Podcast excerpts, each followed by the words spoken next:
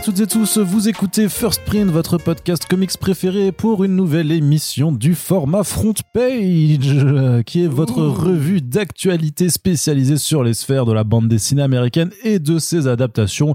On se retrouve pour cette première émission du mois d'octobre 2022 avec, vous allez le voir, une grosse partie de l'actualité qui euh, sera liée à la New York Comic Con euh, qui se déroulait le week-end passé à l'heure où on enregistre ce podcast. Je viens de rentrer de New York, littéralement, je n'ai donc pas dormi, je suis en total jet lag slash nuit blanche, ce qui euh, évidemment vous promet une édition, une émission d'anthologie. Tout ça est faux, vous savez, le vrai Arnaud est parti se coucher, mais c'est son remplaçant du multivers, Arnaud Insomnie, qui... Euh comme d'hab, vient faire la rustine. Voilà, pour donner un motif à Arnaud. Exactement. Euh, du coup, voilà, tu vois là, c'est le vrai Arnaud insomnie là. Il, sait pas comment réagir en plaque. Mais il sait pas réagir parce qu'effectivement, c'était pas hyper marrant. Je pensais que tu serais un petit peu plus. Euh, Moi, ça m'a fait rire de voir le détresse dans ton regard quand je dis ça. C'est vrai. Bah pour une fois que c'est dans ce sens-là, hein, on va dire, on va pas s'en priver. Mais Corentin, donc tu es avec moi Non, c'est pas moi non plus. Ce n'est pas Corentin malade du C'est Corentin malade du qui fait, qui appuie plus son rire, qui fait pour rigoler. Donc ça, c'est Corentin euh, vieux de 60 ans avec une carabinée. Très bien, mais ça, ça va? Bah, je suis malade. Bah oui, d'accord. Étant donné que je suis Corentin malade. C'était bien la New York Comic Con euh, sur, sur, le web. Ça va, ça va. Bah, j'ai raté le plus gros jour. J'étais occupé à chanter jusqu'au bout de la nuit. Mais d'où ma voix d'ailleurs aussi. Mais non, non, c'était, bah, il y avait plus d'annonces comics euh, que je ne pensais. Oui. Et finalement, pas vraiment d'annonces ciné-série, en fait. Bah, un petit peu quand même, quand on regarde le programme, on voit qu'il y a eu des choses quand même qui sont qui sont passés, tu vois. Mais c'est vrai que pour le coup, si on pensait que Marvel Studios allait euh, non nommer les trucs qui restaient de la phase 5. Non, non, non, non, pas du tout. C'est pas ça. Non, ça c'était pour la D, c'était pour la D23. Même là, ça a pas été. Euh, non, ça doit pas été le cas parce qu'ils le feront plus tard parce qu'ils ont bien assez de choses. Non, non, c'était évident que que Marvel Studios n'y serait pas. Ils avaient justement, ils avaient déjà San Diego Comic Con puis leur D23. Euh, il y avait, il y avait rien du tout. Même même les scoopers habituels avaient pas fait de. Euh, c'était pas, ils avaient pas tenté de lancer une rumeur du genre. il y aura peut-être l'annonce du casting des quatre fantastiques. On sait jamais. Wolverine, il va être présenté.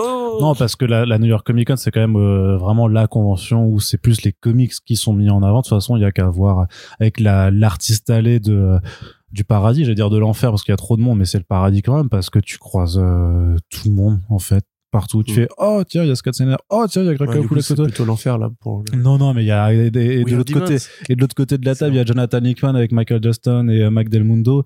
Puis tu vas un petit peu plus loin puis il y a Pitch Momoko puis tu vas enfin voilà c'est c'est vraiment la la, la dinguerie. finie de te la racler oui. Et puis et puis tu sais pas tu t'as mal regardé le programme alors tu dis que Daniel Warren Johnson il est pas là mais en, fait, si il est là. et en fait il est là et, du coup tu vois toujours Alex Lecoq là avec la meilleure barbe du game donc voilà non c'est c'est toujours aussi aussi plaisant même s'il y a aussi euh, toujours autant de monde, donc euh, faut pas être agoraphobe quand on va là-bas. Mais justement, on va démarrer. Alors on va, on va pas pareil, on va pas s'apesantir dessus pour pas euh, casser l'ambiance non plus mais on dédie enfin on dédicace on rend hommage quand même à, Kim Jong-ji qui qui devait justement se rendre à la New York Comic Con bah la, la, semaine passée qui est mais qui a eu un, un infarctus en fait sur le chemin pour pour l'aéroport et qui euh, bah voilà qui il n'a pas réussi à être à être sauvé. Donc euh, terrible. C'était un artiste coréen euh, que a priori tout le monde dans le monde de la bande dessinée connaissait puisque c'était un un mec dingue de talent qui faisait en fait des, qui était capable de faire d'immenses fresques en fait. À partir de rien du tout. à partir de rien voilà. Sans sans modèle à faire des compositions complètement ouf à pouvoir dessiner personnages décors euh, objet tout, dans tous les sens et vraiment euh, on nous a demandé euh, quel BD euh, Kim Jong y avait fait. Alors moi j'avoue que j'en ai pas lu avec avec Jean-David Morvan je il y a Spy Games ouais voilà qui est peut-être l'un de ses rares travails en séquentiel mais en fait il était plus connu parce que c'était en fait un, un voisin de l'industrie des comics un performeur ouais. voilà. Un vrai performeur qui allait sur les salons pour réaliser des fresques en live souvent assez longue et comme tu dis c'était toujours impressionnant surtout quand on essaye soi-même d'apprendre le dessin par exemple de voir les croquis en ligne bleue et tout que font les artistes traditionnels les les breakdowns et tout lui c'était vraiment from scratch il dessinait un personnage et puis autour de lui il construisait un immense univers euh, peuplé de véhicules peuplé de statures tout était parfait en termes de perspective tout était parfait en termes de cohérence euh, euh, merde, moi la, la morphologie des, des gens. Anatomique? Anatomique, voilà. Euh, et effectivement, oui, c'était même, je crois qu'il avait un record au Guinness par rapport à la longueur du plus long dessin, un truc comme ça. 47 ans, c'est beaucoup trop jeune, surtout pour un mec qui, encore une fois, était euh, à ce point coté dans le métier, qui était respecté par tout le monde. Quand on a eu, nous, l'annonce de sa mort, l'annonce de sa mort, on a attendu quand même que ça devienne un peu plus officiel pour en parler. Euh, on a bien vu que directement, il y avait même des, de la spéculation sur les ça pourrait ne pas être vrai, tellement c'était choquant, en fait. Beaucoup de gens ont, ont dit, j'ac- j'accepte pas, en fait, je refuse que ce soit vrai. Tellement. Parce qu'en fait, on, on l'a souvent croisé en Europe aussi, il était là. Ouais, il était au FIBD euh, tout Ouais, le temps. Bah, enfin, en même plus, non, il mais est. même à la Paris Comic Con, moi je l'avais croisé, je crois. Oui, non, mais à Paris, parce qu'en plus, il était, il était ami avec euh, Daniel Magen de la galerie, euh, de la galerie Daniel Magen, quoi. Et euh, bah, justement, il était en pleine expo euh, en, en ce moment, jusqu'au 8 octobre. D'ailleurs, l'expo avait été quand même maintenue jusqu'au 8 octobre. Il avait fait une, une fresque en direct pour le Batman Day. Et le dimanche avant son décès, il faisait une fresque, au, bah, je crois, au Stade de France, quoi, pour un match avant, Ouais, bah euh, oui, au. PSG. Et, euh, fan apparemment. et beaucoup et beaucoup de, de gens aussi se posent la question effectivement de savoir si bah même s'il faisait ça par passion et qu'il adorait faire ça de voir s'il n'était pas juste complètement sur- surmené Ouais, et qu'il avait un rythme ouais, effectivement. et c'est certainement ça qui a pu provoquer la chose aussi hein. Oui, certainement. Après, voilà, c'est trop tard pour maintenant refaire ce match, j'ai l'impression. Mais en tout cas, bah oui, c'est une perte tragique, même si c'est pas directement un auteur de comics. Je pense que le monde entier, enfin tous les artistes de Bah, il- il- euh, ouais puis il avait fait de des fresques euh, sont- des fresques en couverture pour les Justice League ou chez Ouais, chez même- Marvel même et tout même ça, tu vois, euh, fait, donc, c'est euh, que son, son talent et sa, sa qualité unique, en fait, fait que le moindre artiste de moindre secteur de BD partout dans le monde, en fait, euh, est choqué, quoi. Tu vois, c'est comme Mm. si on avait perdu, euh, bah, par rapport au foot, un immense joueur, euh, même s'il jouait pas forcément dans toutes les Ouais. compétitions, tu vois. Enfin, euh, du coup, ouais, non, c'était assez euh, surprenant. Euh, et bah, rest in peace, euh, comme on dit. Voilà. Et ce qui était euh, tout très touchant, c'était de voir sa table justement sur l'artiste allée où plein de gens ont déposé des fleurs et tous les artistes en fait ont fait des dessins ou ont écrit des mots justement pour lui rendre hommage puisque bah eux ils, euh, la, la, la, la New York a pas pu euh, modifier le- le- les choses. Et donc il y avait bien sa table qui était là mais qui, qui était vide. Enfin c'était c'était assez euh, assez Quelle horreur. particulier à voir quoi.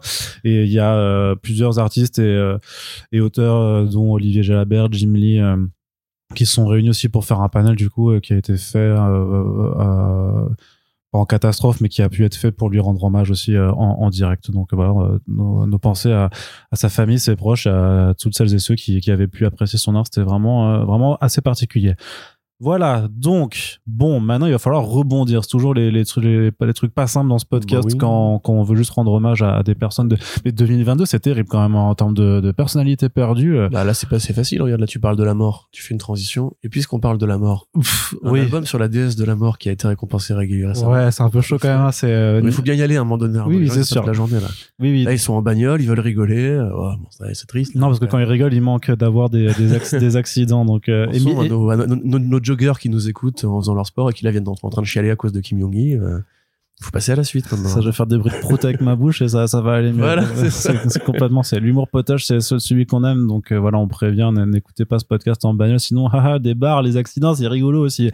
On disait donc euh, que euh, juste une petite nouvelle plutôt bonne, plutôt sympathique, c'est qu'il y a le prix, euh, enfin les, les sélections du prix Fnac BD France Inter 2023 qui ont été annoncées et dedans, on y trouve trois ouvrages qui rentrent dans notre ligne édito à savoir euh, le dernier Alison Bechdel, donc Le secret de la force surhumaine, qui est sorti aux éditions des Noël, et aussi A Short Story, un certain A Short Story de euh, Run et de Florent Maudou, et euh, toutes les morts de Leila Star, de Ramvi et Philippe Andrade.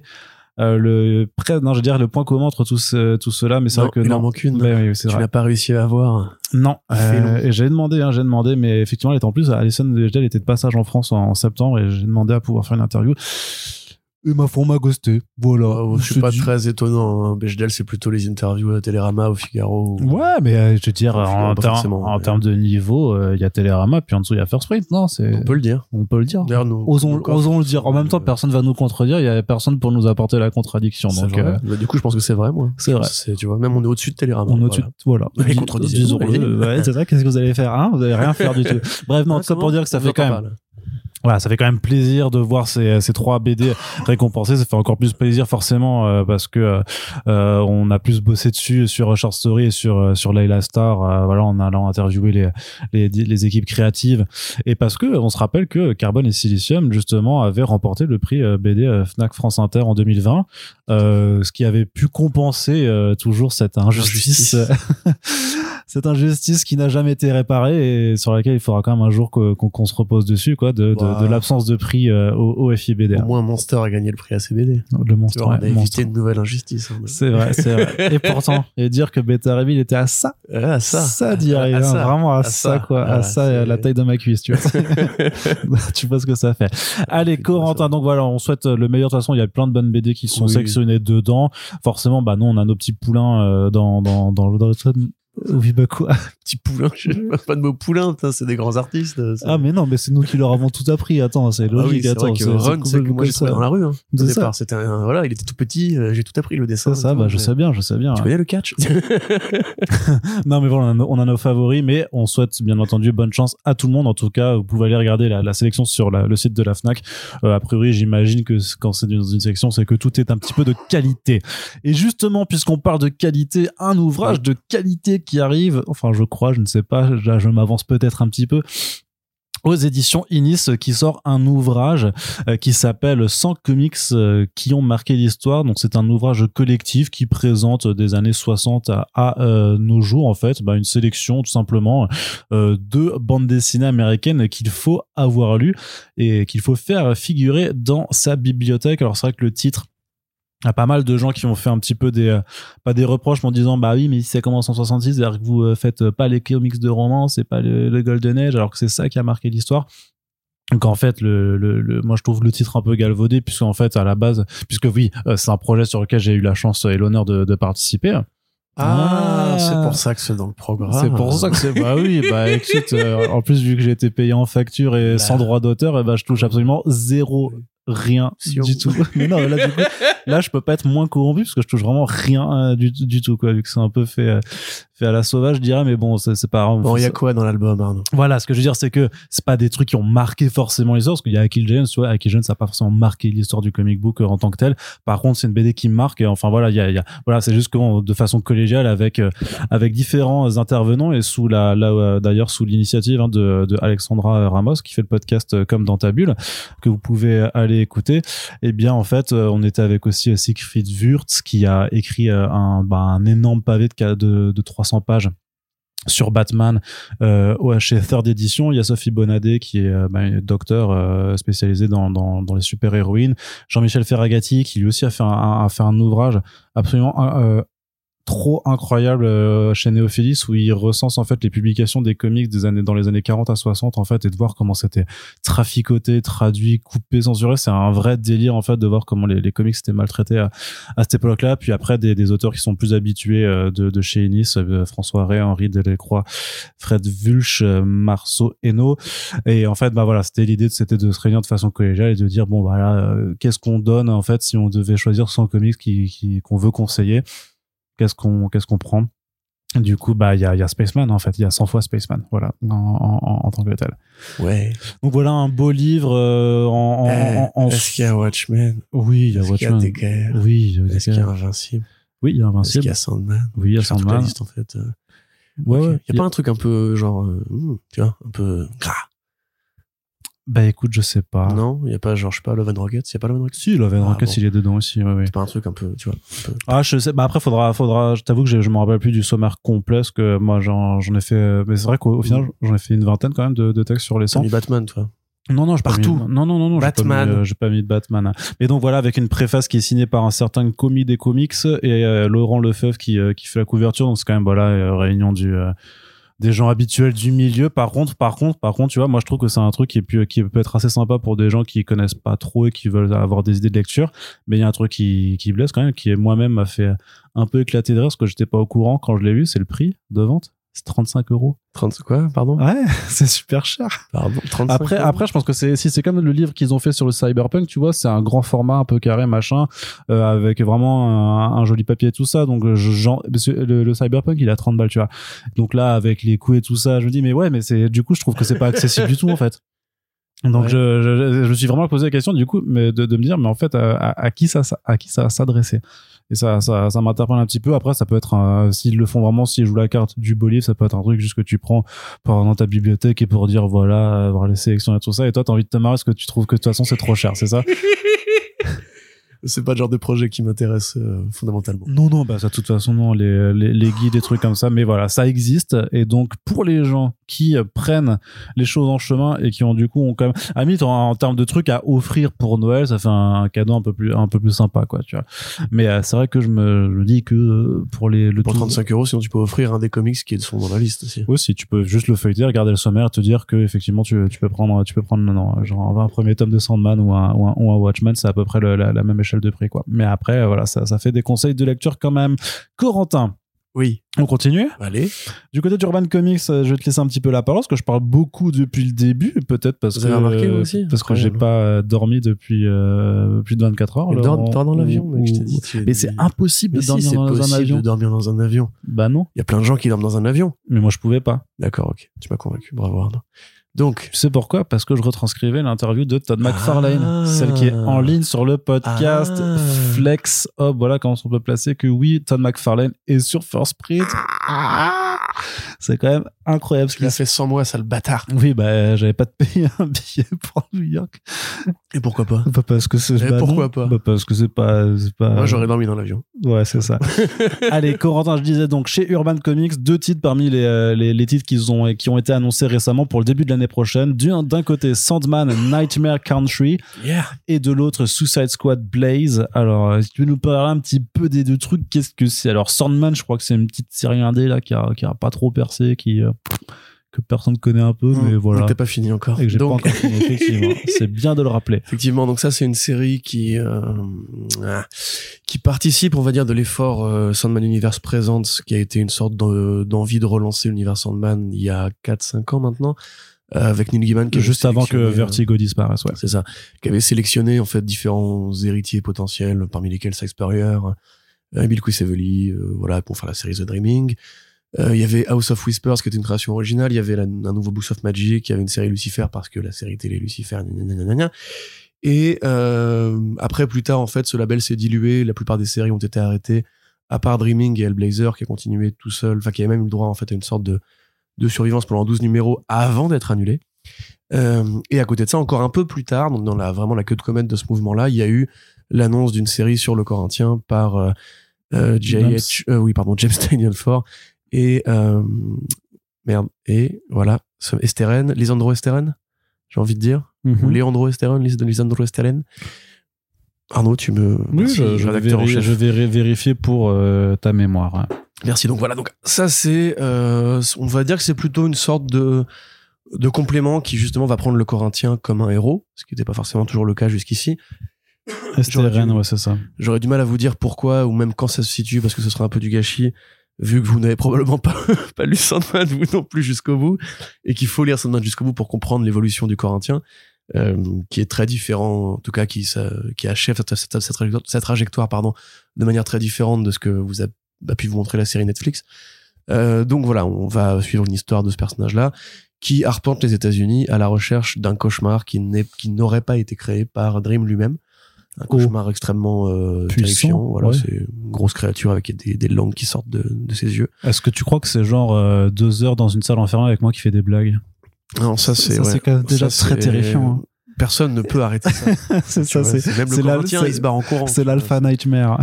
Euh, et à côté de ça, il y a aussi deux personnages euh, mystérieux, Mister Ecstasy et Mister euh, Empathie, je crois, qui, euh, voilà, pareil, sont un peu, euh, font un peu penser, tu sais, aux deux personnages de euh, Umbrella Academy euh, avec leur masque là. Ah, Cha-Cha et Aizen. C'est ça, il y a un peu de ce, ce- ce délire-là, ou un petit peu aussi comme les deux personnages de Sin City, euh, euh, Birch Lub et Douglas euh, Clump, je crois. Donc c'est le duo en fait qui se donne la réplique, qui vanne souvent, mais qui sont un peu deux gros psychopathes qui aiment bien déf- défourailler des gueules. Donc euh, voilà, c'est très bien écrit, euh, ce qui est d'ailleurs toujours assez intéressant de se dire que Tynion avait bien fait un run de Hellblazer, enfin plutôt de Constantine à l'époque, du DCU avec euh, cet artiste euh, Ah ouais. Ouais, James Tanyon Ford, ouais. Avec euh, Ming Doyle à la coécriture. Et au dessin, c'était Riley Rosmo à l'époque. Ah ouais. Constantine the Hellblazer. C'est ça qui insistait plus C'était qui écrivait ça? ouais, ouais, bien Ah sûr. ouais. Sur le côté un peu bi de, de Constantine, mais c'était vraiment très mainstream. C'était vraiment, c'était limite un peu poupie en fait. Il y avait un côté sitcom euh, ou romance qui était vraiment, voilà. Enfin, si vous connaissez Hellblazer, il faut du crado, il faut du tragique, il faut de l'horreur, il faut du morbide, il faut du social. ce qu'a fait Spurrier très bien ensuite.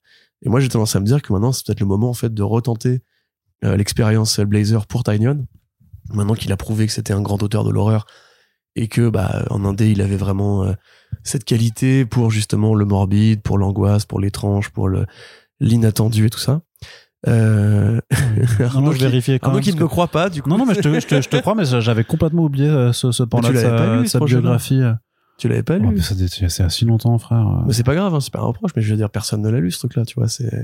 Mais je pense que si, parce que Rosemo, j'aime beaucoup euh, ce qu'il fait, donc euh, j'avais dû quand même y jeter un œil, mais je t'avoue que j'avais complètement zappé euh, que. Mhm. Bref, vas-y. Mais donc voilà, donc là, effectivement, il s'approprie bien l'univers du Corinthien. STRN est vraiment très, très, très fort. Je le dis souvent, et je pense qu'à force, ça va devenir un- une sorte de gimmick qui, fait, qui signifie que je suis un peu obsessionnel, mais il y a vraiment un côté Sienkiewicz dans les compositions de planches, les designs et l'usage des couleurs. Est-ce que tu vois des Sienkiewicz le soir avant de te coucher Je vois des Sienkiewicz qui, qui sont vivants autour de moi, tu vois. Là, je te vois avec le, le physique de Sienkiewicz. Tu vois Polka Dot Man avec sa mère, moi c'est pareil, je vois partout Ah. Du coup, je sais même pas à quoi tu ressembles en vrai, Arnaud. Pour moi, tu es un vieux Tu vois, t'as monsieur, euh, McFarlane, hein? Je suis, je suis comme McFarlane, mais en, en jeune. Oui, il paraît ça. Voilà. Ça- Mais regardez vraiment la photo d'Arnaud avec McFarlane et dites-moi que c'est pas un Arnaud du multivers qui s'est dans notre réalité il y a 30 ans pour créer Spawn. euh, donc, euh, ça fait pas rire, j'ai trop mal à la gorge. Donc ouais, c'est un super projet, Black Label, euh, c'est fidèle à Sandman.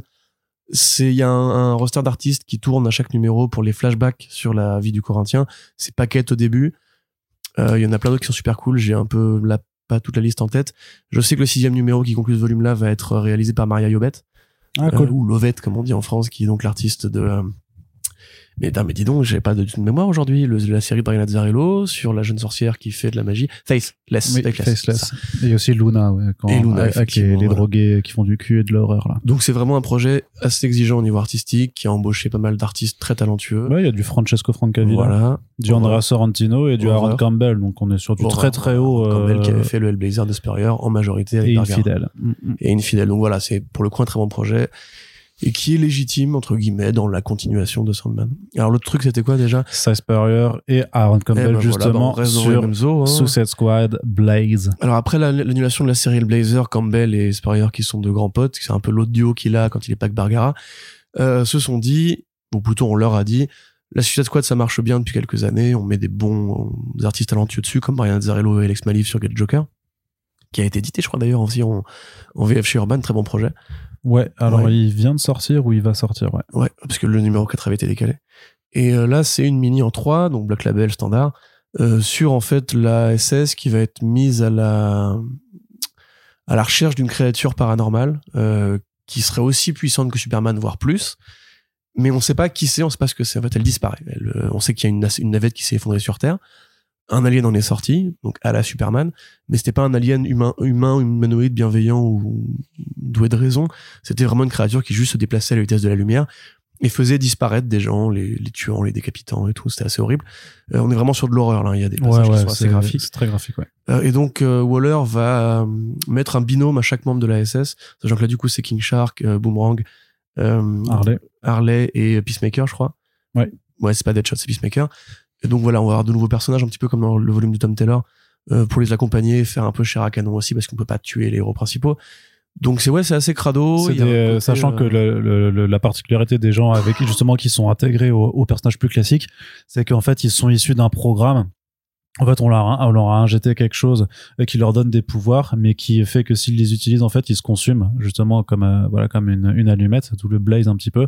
Et bah par contre, bah, quand l'un des euh, cinq de ces cinq personnages meurt, en fait, les autres se partagent la- les pouvoirs euh, entre ceux qui restent. Donc forcément, euh, quand chacun a ses propres ambitions et tout ça, c'est pas dit qu'ils restent ensemble pour euh, Ouais. pour s'entraider. Ou ça, ce qui est plutôt utilisé sur la fin, parce que le reste, c'est quand même plutôt une série de commandos avec euh, avec des galipettes, avec euh, des coups de couteau, avec euh, voilà, enfin tout ce qu'on aime bien. Un truc vraiment pareil de genre euh, qui nous rappelle encore une fois, comme je le dis à chaque fois, que le Black Label, bah, ne s'adresse pas aux lecteurs adolescents ou aux enfants. Euh, et c'est là que se trouve la qualité réelle du format super-héros pour moi depuis quelques années maintenant. Donc euh, plutôt que de lire justement ce qu'on vous fait en mainstream sur la Suicide Squad, qui est quand même assez chiant, je trouve. Bah attends, elle a été annulée en plus maintenant. Ouais, mais franchement, là, si tu l'as lu un peu la série. Non, j'ai euh, pas touché. c'était Loveness, je crois. Ça m'intéressait pas. Non, non, c'était, euh, éclaté, quoi. C'était. Euh, C'était le même mec que Teen Titans Academy. Ouais, oui, je c'est ça. Comment il s'appelle déjà euh, Oui, bref, oui, Voilà, voilà. bon, lui, quoi. Il est chiant. Euh, donc, ouais, non. Lisez ça, c'est bien. Et, et c'est bien. Très bien, Corentin. bien. Euh, Voilà, plus, c'est bien. on en a terminé pour la partie VF. On va pouvoir passer du côté VO avec euh, des premières annonces euh, qui nous parviennent d'ailleurs de la New York Comic Con. Et ça, là, euh, je peux te le dire, Corentin, je l'ai vécu en direct. C'est Scott Snyder qui annonce renouveler son partenariat avec Comixology Originals. Il a signé euh, euh, il avait annoncé il y a quelque temps avoir signé avec justement donc cette branche de, de comics en numérique, donc des créateurs own qui sont, sont après sont édités en VO chez Dark Horse et en VF maintenant chez Delcourt. Il avait signé un énorme deal avec son label Best Jacket Press euh, pour faire huit titres euh, en créateur own, dont euh, le fameux démon dont on vous a parlé la dernière fois avec Greg Capullo, mais aussi Night of the Ghoul avec Francesco Francavilla dont on va reparler aujourd'hui. Clear avec Manapool, le truc avec les pilotes avec tout la. Barn, euh, Barnstoppers.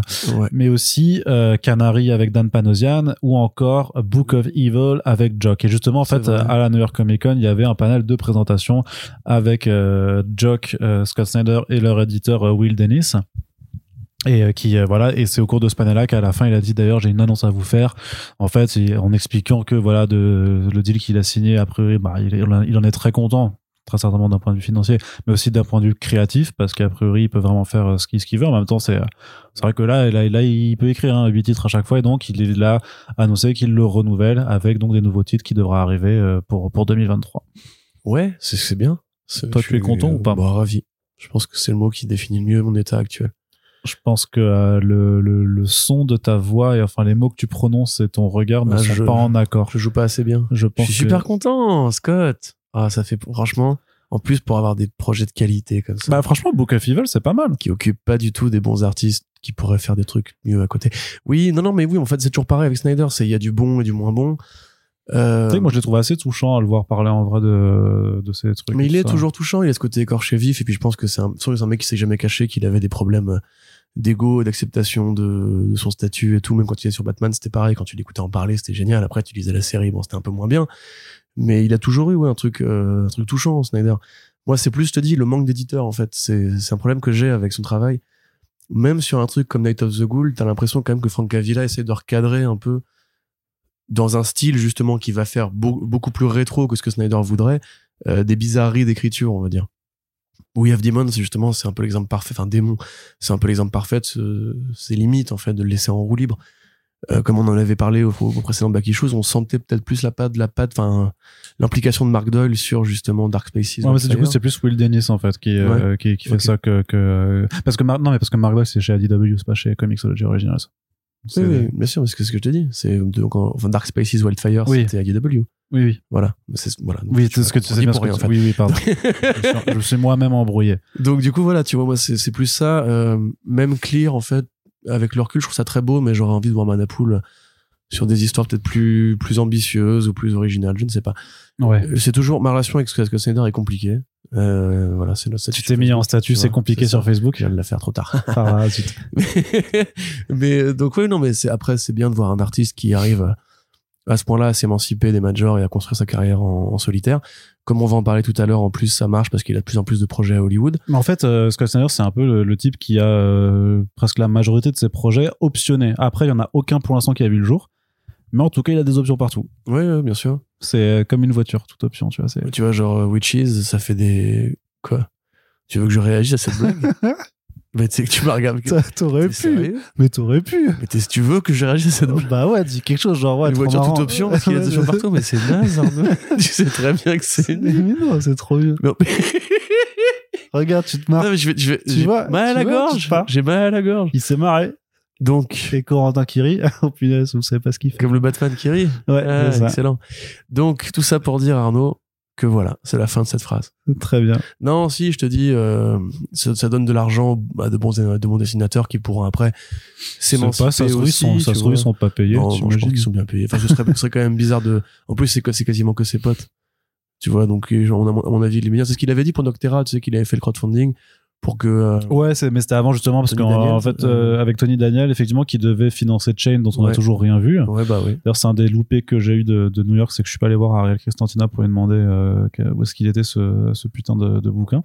Euh, mais euh, ouais, c'est ça, c'est quand je pense qu'il a capté qu'au final le modèle financement participatif euh, c'est très très très chronophage et énergiphage et que c'est peut-être plus facile d'être simplement signé par un major euh, parce que Comixology c'est un major aussi euh, dans, dans le monde de, de la bande dessinée américaine. Mm.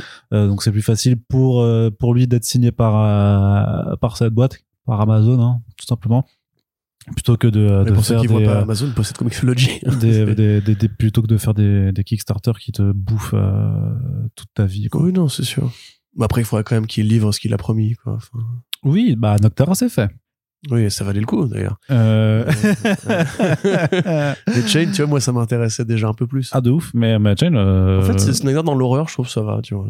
C'est un truc qui arrive encore bien. Ouais, puis après, bon, après, c'est vrai que j'ai, j'ai euh, autre, autre loupé, c'est que j'ai pas pu poser des questions parce que dans le panel, tu peux toujours te lever pour aller poser des questions. En fait, à la fin, il y avait trop de monde pour, euh, pour ce panel-là, mais euh, moi, j'avais deux questions. Effectivement, c'était où est-ce que c'est Chain et où est-ce que c'est Witches 2 Ce que je vais faire, mais Jock, euh, c'est très bien, Book of Evil, c'est marrant, la prose illustrée, tout ça, c'est comme Lady After Death, bah, pourquoi pas. Mais Witches 2, ça Mais fait Witches, combien il y de avait eu un, un numéro bonus. euh, Ah, mais non, mais je sais, en plus, je suis con parce que j'ai posé la question à Will Denis après. Et il m'a dit qu'ils attendent en fait euh, plus de développement par rapport à l'adaptation en fait pour Eh bah, voilà. voilà. Ah, les Vandos. Mais on- mais on sait pas- en fait, au final, c'est ce que Snyder, avait dit ça en plus il y a pas si longtemps qu'il savez pas, genre 8 ans qu'il en développe Ouais, mais euh, c'est ça parce que il avait dit qu'il y aurait des nouvelles euh, là pour Halloween 2022, mais au final il y a rien non plus. Bah tu vois, ouais, qui c'est ça, tourne, ça, donc là, c'est- on à Halloween 2022, donc il va falloir se on manier n'est pas peu. encore Halloween 2022. Oui, non, techniquement, on n'est pas le 30. euh, on n'est non, pas le mais- 31 là quand on enregistre. Vois, on oui, est- mais c'est, enfin, ça, ce serait quand même surprenant. Ou Moi, je remarque, suis très très tillon sur les dates. Hein, peut-être que le même. 31, en fait, pendant que tout le monde fera la fête, on de se bourrer la gueule avec du titre. T'imagines, il faudrait. Mais franchement, non. Witches 2, ça arrive. Non, ce qui serait incroyable, c'est qu'il fasse une Kirkman. C'est qu'il sorte le numéro comme ça, tu sais. Paf. Le 31 octobre, euh, Witches 2 sort en numérique, je sais pas, dispo chez tout le monde. Oh, bah, tu sors pas un numéro d'Halloween pile le jour d'Halloween. Tu Bah, le sors avant pour profiter de, du happening marketing autour de l'horreur. Ouais. Les produits de mode Mais regarde bien. hein. Oui, mais le happening, tu le fais, si, si, si tu le fais avant, il n'y a pas de surprise. Faut pas là, non, faut pas dire que tu vas le faire avant. Non, mais tu le sors, je sais pas, une, sem- une semaine avant. Ouais. Trois jours avant. Ouais. Ou le jour même. Euh, je sais pas, moi, non, je suis pas. Enfin bref, voilà, Scott Snyder. Moi, je veux éditer Spaceman en France, je connais rien à l'édition, tu sais bien. Scott Snyder n'en a donc pas fini avec le Creator Round et euh, bah, on sera euh, curieux de voir quand même les projets annoncés et surtout les Oui, artistes, oui. euh, les artistes impliqués dans, dans ces projets. oui, ça par contre, oui. Corentin, on va continuer du côté de DC Comics qui avait fait pas mal d'annonces, hein, on l'a dit, à la New York Comic Con, les éditeurs ont joué le jeu. Et donc ben euh, il y avait il y a eu pas mal d'annonces. Alors notamment bah, cette annonce du premier event de 2023 de DC qui a été annoncé. Alors c'était le panel euh, euh, DC Multiverse ça, s'appelait où il y avait il y avait il y avait plein de monde. Et il y avait présenté notamment par ce fameux éditeur Ben Abernathy euh, dont on entend euh, dont moi j'entends beaucoup de bien et que j'ai pu voir. En fait c'est un, un vieux monsieur en fait. Il est assez âgé je ne pensais pas du tout. Et euh, il avait l'air en tout cas il faisait des bonnes blagues. Il était bien marrant. Et donc qu'est-ce que c'est Lazarus Planet? Eh bien c'est un event qui alors par contre là par contre on va essayer de rester sérieux en en parlant en se disant qu'on a quand même plus que 10 Je fais ans Aucune promesse. Je- on a plus, on a plus que 10 ans. Mais si vous avez euh, moins que 10 ans, peut-être que ça va vous plaire. En fait, c'est à la, à la, à la, à- dans les suites, en fait, de, de l'event Batman versus Robin de, de Mark Wade. Euh, en fait, euh, il y a le, le volcan de Lazare qui entre en éruption et du coup, euh, l'éruption fait qu'il y a du produit de Lazare du Lazarus Pit, le fameux, euh, les fameux Dans puits en fait qui permettent de, de se ré- de ressusciter. Non, qui font des, des, des nuages et après euh, font des pluies. euh, des, c'est comme des pluies acides. Tu vois, quand t'as une éruption volcanique, les pluies sont très acides après autour. Bah là, sauf que les pluies, il y aura du, du, du, du liquide de Lazare et ça va modifier les héros et les héroïnes et les vilains et les vilaines de DC Comics et du coup, ils vont avoir des nouvelles capacités. Est-ce que t'as 10 ans, Corentin? Mais même à 10 ans, je pense que ça m'aurait, ça m'aurait fait chier. Ça. Donc, euh, et ce qui a est marrant, c'est m'aurait fait chier en plus ils font un event avec un mode de publication un peu particulier parce que c'est que des one shot en fait qui, qui sont publiés. Enfin, t'as Ouais, un, un une, event, une alors, euh, bah un techniquement cash grab, ils- l'ont ils l'ont ils l'ont annoncé comme ça. Et donc il y a la Lazarus Planet Alpha et euh, Lazarus Planet Omega euh, qui, voilà. Batman qui a un casque de Dr. Fate sur une des couvertures. Qu'est-ce que c'est que c'était Et après t'as t'as cinq Les images, elles sont hideuses. Qu'est-ce que c'est que ces concepts? Mon dieu, c'est quoi le costume de Robin chelou là? Pourquoi on dirait Robin des Bois vraiment? J'avoue que le Batman avec le casque de Dr. Fate, c'était à Superman. C'est John Kent, je crois, qui a un costume de Superman bleu pour, euh, pour, pour un peu mieux. Et derrière, alors je sais pas qui c'est qui ressemble à une gargouille démon euh, trop, trop chelou là. C'est euh, c'est c'est Martian Manhunter. C'est c'est qui ça? C'est Batwoman avec euh, l'espèce de string là? Euh, ouais, je sais pas. Je sais pas. Ah, mais c'est pour me tuer en fait tout ça. En fait, mais regarde, regarde la- sur le premier visuel. Donc, vous pouvez aller sur Comics Blog hein, pour regarder, mais sur le visuel officiel, les, les bras de, de Damian, regarde la, la morphologie, elle est, elle est bien chelou. Enfin, voilà, ça a l'air, ça a l'air. Voilà. Donc, euh, en, pl- en plus de l'ouverture et de la conclusion, il y aura donc des one shots qui s'appellent Assaut sur Krypton, We Once Were Gods, Legend Reborn, Next Evolution, Dark Fate. Hey, Dark Fate. Ça a l'air quand même d'être un peu la, la, la foire à la saucisse, ce truc, je trouve. Ouais, ouais, bon, euh, c'est compliqué quand t'es un lecteur un peu chevronné de trouver encore un intérêt à ces événements éditoriaux qui sont juste là parce qu'on te dit bon, il faut quand même un pic de vente dans l'année ou un, un truc un peu marketing. un euh, pic de vente avec ça, là. Qu'est-ce que tu veux que je te dise Lazarus quoi, Planet. Encore une fois, hein, c'est, il le faut quoi. Tu même, le va je me dis. de Marvel après, tu vas voir que c'est pareil. hein. Ah oui, non, mais, Marvel- mais, mais après, c'est vraiment un constat, un constat que je me faisais, c'est qu'au final, il y a eu beaucoup d'annonces, donc ils ont joué le jeu. Par contre, en termes de trucs vraiment excitants, euh, en fait, il y a tellement c'était pas très excitant, tu quoi. vois qu'à force, ils arrivent plus à trouver d'idées, quoi. Là, c'est vraiment. euh, C'est quoi ce délire, quoi? C'est un volcan qui entre en éruption, il pleut de la pluie magique, qui les transforme tous. Mais tu dis, mais attends, mais moi, je peux t'écrire ça, si tu veux. Mais, Mais ce qui est, ce qui est, ce qui est marrant, c'est que tu sais, quand même te raciner sur un truc, tu vois. Enfin, en plus, tu sais, c'est quand même, euh, attends, c'est, c'est coécrit, euh, ouais, c'est ça, c'est quand c'est coécrit par Mark Wade et Gene Luen Yang. ouais, mais Mark Donc c'est Waid, des, euh, des bons, non, mais c'est des bons auteurs. Récemment, Si. Mark Wade, quand même, euh, il a Bah, baissé sur son niveau. Batman Superman World's Finest, c'est pas Je mal. crois que c'était chiant. Tu m'as dit, m'as dit que c'était chiant. Non, moi, j'ai pas dit que c'était chiant. Je crois que tu m'as dit vraiment, c'est de la merde, hein, Corentin. Ah non? Tu m'as dit, Mark Wade, c'est vraiment un gros con. Non, j'ai Tu pas m'as dit. si je le vois, je lui mets une patate tellement il m'a, il Ouais, saigner les non, yeux. c'est- pas du tout ce que Pourquoi je dis. t'as dit ça d'ailleurs? Arnaud C'est pas très gentil. Hein. C'était pas moi. C'était un, sûrement quelqu'un du, du multivers. Ouais, c'était l'autre Arnaud du multivers. Non, mais Batman Superman, c'est, c'est pas mal, notamment parce que t'as, t'as Dan Mora aussi qui dessine, donc c'est quand Ouais, même mais bon, toujours, toujours plutôt c'est sympa, facile, ça. sympa- sympathique.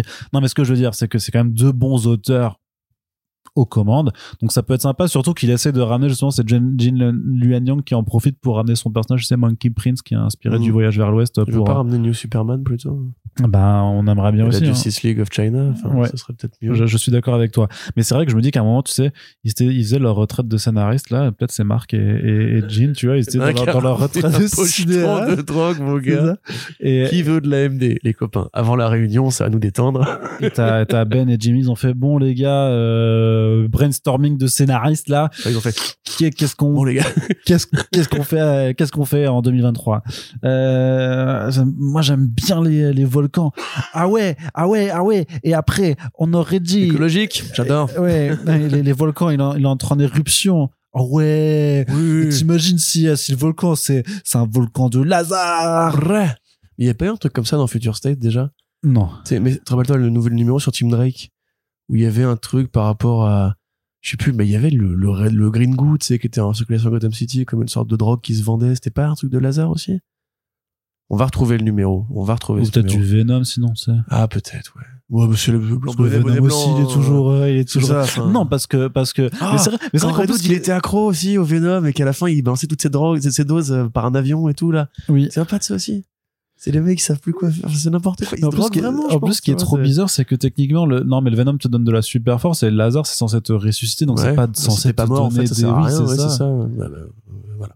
Parce que, parce qu'on a déjà vu plein de gens qui se jetaient vivants pour sauver quelqu'un qui était dedans ou juste pour plonger quelqu'un dedans, il leur sort pas avec des super pouvoirs. Bah, Après, peut-être que, peut-être que là, c'est un effet stratosphérique. ouais c'est ça. euh, non mais c'est la pollution tu vois c'est un truc comme ça Ça se trouve, ça va on dénoncer. va croiser le smog et Ouais. hop allez Enfin bref, donc ça démarrera en janvier 2023 et euh, Trop super. euh, voilà, ça fait plaisir sortez les saucisses. Vivement, ça, hein. sera pas, ça, on se réchauffera avec des saucisses.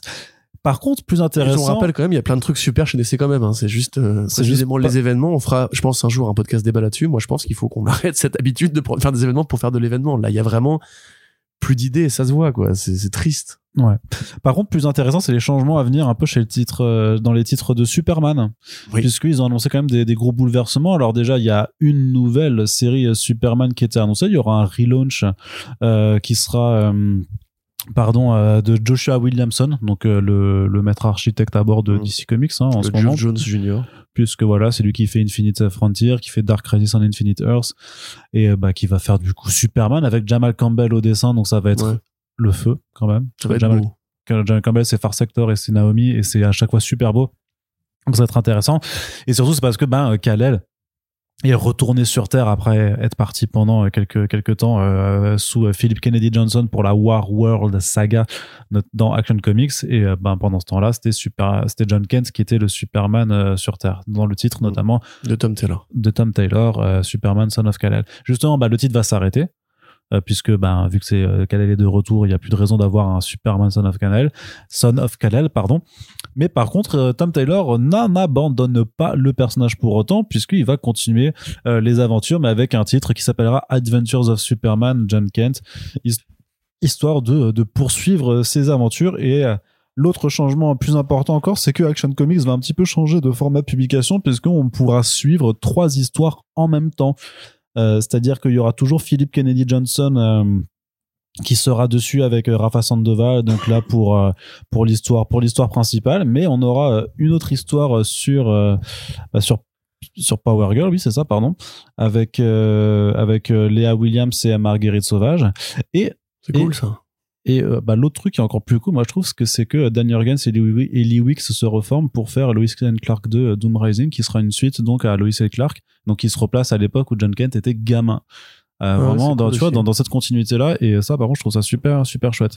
Mais Bah, limite ça oui, c'est c'est le, le côté un peu hors continuité qui va le rendre intéressant parce que après c'est le titre que si t'es pas intéressé par une des trois enfin par euh, toutes les histoires euh, tu attendras en fait jusque le trade euh, dédié euh, sorte et je sais pas dans c'est-à-dire j'ai pas compris excuse-moi. parce qu'il y a trois histoires en parallèle à suivre mais si toi tu voulais juste suivre euh, Lois and Clark euh, 2 Ah, tu veux dire que les trois trucs que tu as cités là se passent par le même canal de c'est publication? bien ce que c'est ce que Ah, oui. excuse-moi, j'avais pas compris, je crois que c'est trois mini euh, non non non ça c'est c'est les trois euh, histoires à suivre dans Action Comics à partir de, euh, du, du 1051 du coup, elles font combien de durée Enfin, c'est bah des- ce sera euh, c'est- c'est bah. 13 13 13 ou? Ouais un truc dans ce genre je pense ouais ce C'est sera un peu con ça pour le coup, non?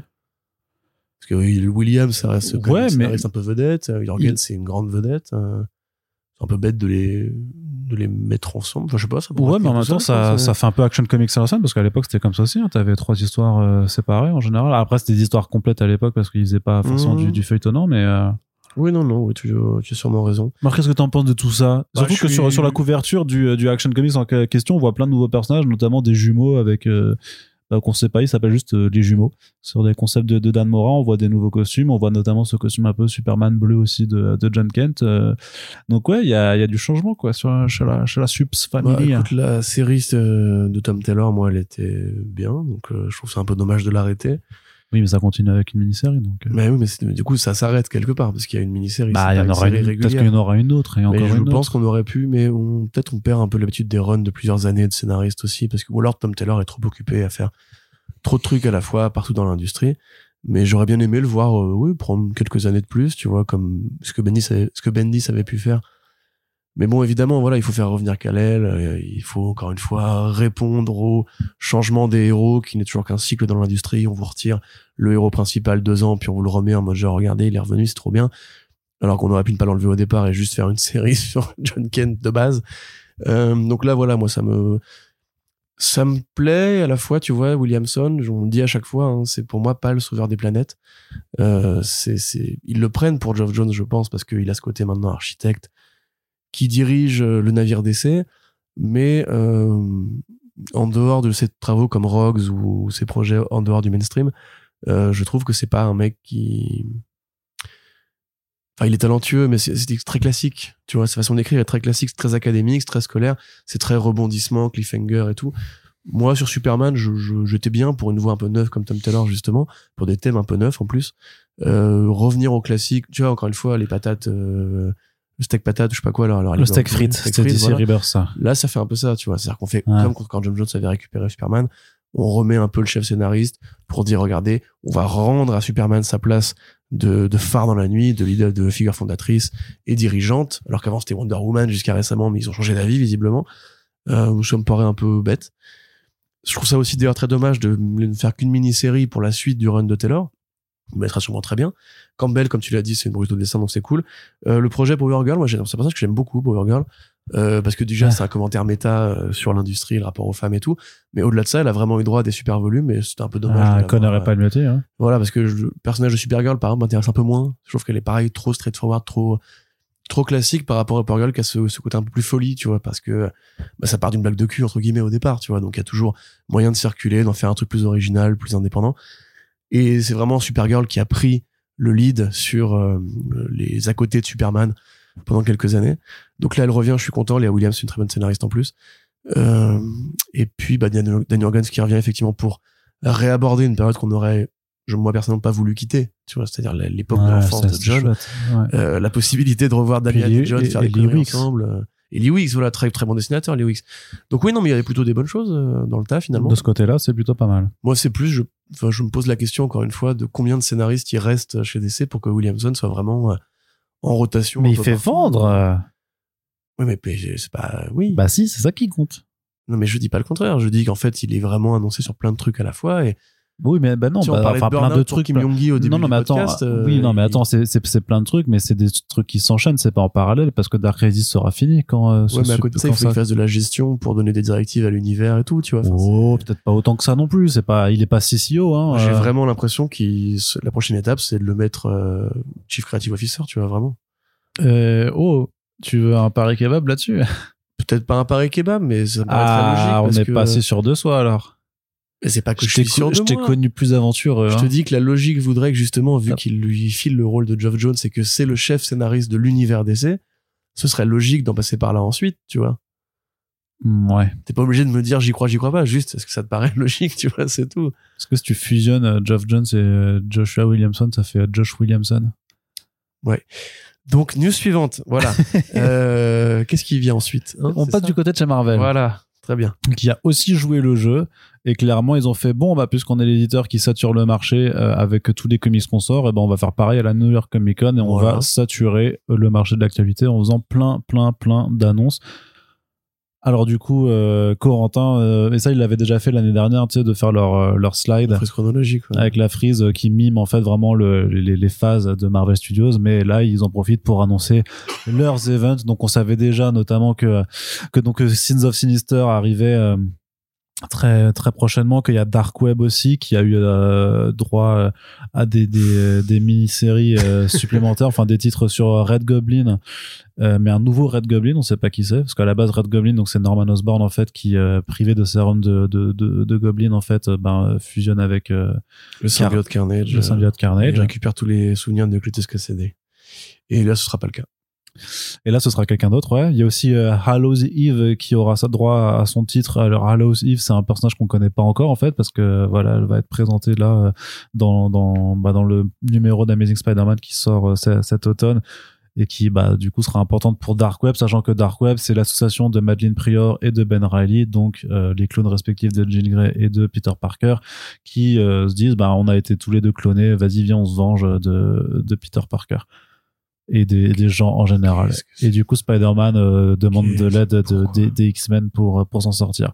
Donc il y a ça qui arrive, il y a Sins of Sinister, où là aussi ils ont annoncé plusieurs titres. Sins of Sinister, ça, pareil, ça fait partie des choses où je me dis c'est un event à la con, mais il y a Kieron Gillen euh, qui est derrière tout ça. Ouais. Et ils annoncent trois et, et- Trois mini-séries. trois mini-séries et en fait l'event pour le coup ne, ne fait pas inter en fait ne fait pas intervenir les séries régulières X-Men comme ont pu le faire euh, X of Swords ou euh, ou Hellfire Gala mais euh, en fait il, il développe voilà euh, ces trois euh, trois mini-séries En plus des séries régulières. ouais mais elles sont à part donc si tu veux juste lire Sins of Sinister Oui, techniquement non, tu n'es pas obligé d'être à jour sur toutes les autres séries a En priori. plus, c'est l'équipe créative et pas dégueu. bah elles sont trop bien. Non elles sont justement elles sont super bien. À chaque fois t'as as des bons t'as des très bons c'est sur Immortal X-Men, c'est ça? Hein? C'est sur Immortal X-Men, euh, Kieron Gillen? Ouais il fait ça mais il fait du coup il fait Immoral X-Men aussi Ah, c'est ça, oui, ok. Il suffit d'un thé. Parfois, parfois, il suffit d'un thé. Il y a Ali Wing sur Storm and the Brotherhood of Mutants parce que forcément, il a fait euh, Sword et euh, X-Men Red qui nous parle en fait de, de, de Mars à Araco en fait qui a été terraformé pour euh, justement que les, les X-Men puissent avoir aussi leur, leur QG. Et le troisième titre qui a été annoncé, c'est Nightcrawlers. Alors ça, pour le coup, c'est le synopsis, c'est assez étrange. quoi. Ouais, le synopsis c'est très bizarre. Puisqu'en fait, euh, Sins of Sinister, c'est une sorte d'Age of Apocalypse dans lequel Mr. Sinister aura réussi à, refaçonner le monde à, son image.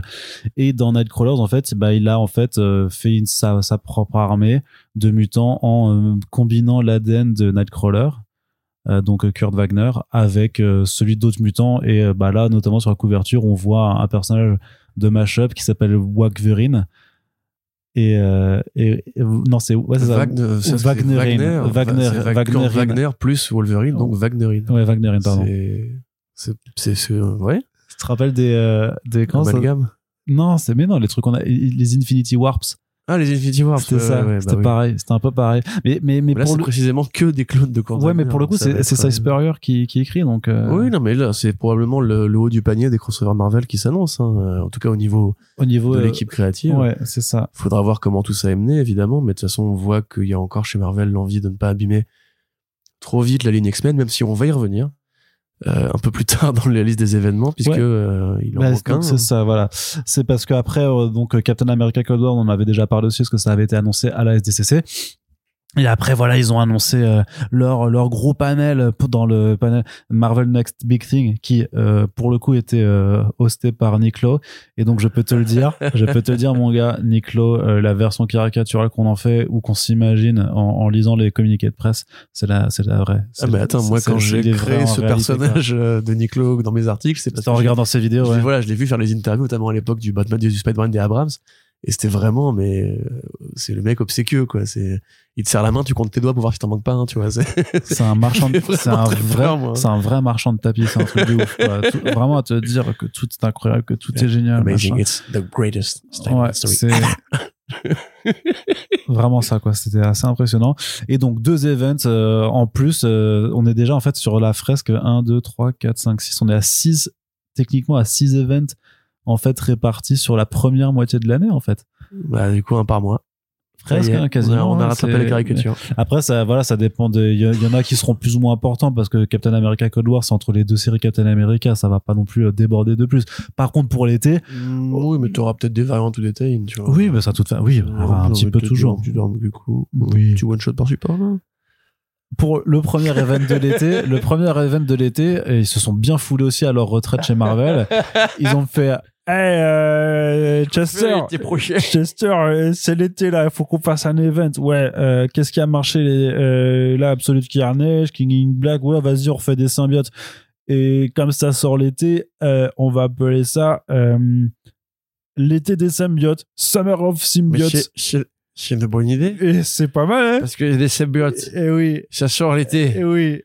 Et mais du Mais coup, c'est- c'est l'été des mais c'est c'est logique. Et ben oui. Ça renseigne les gens sur le contenu. Et à pourra pas dire que c'est mensonger pour le coup. C'est Voilà. incroyable.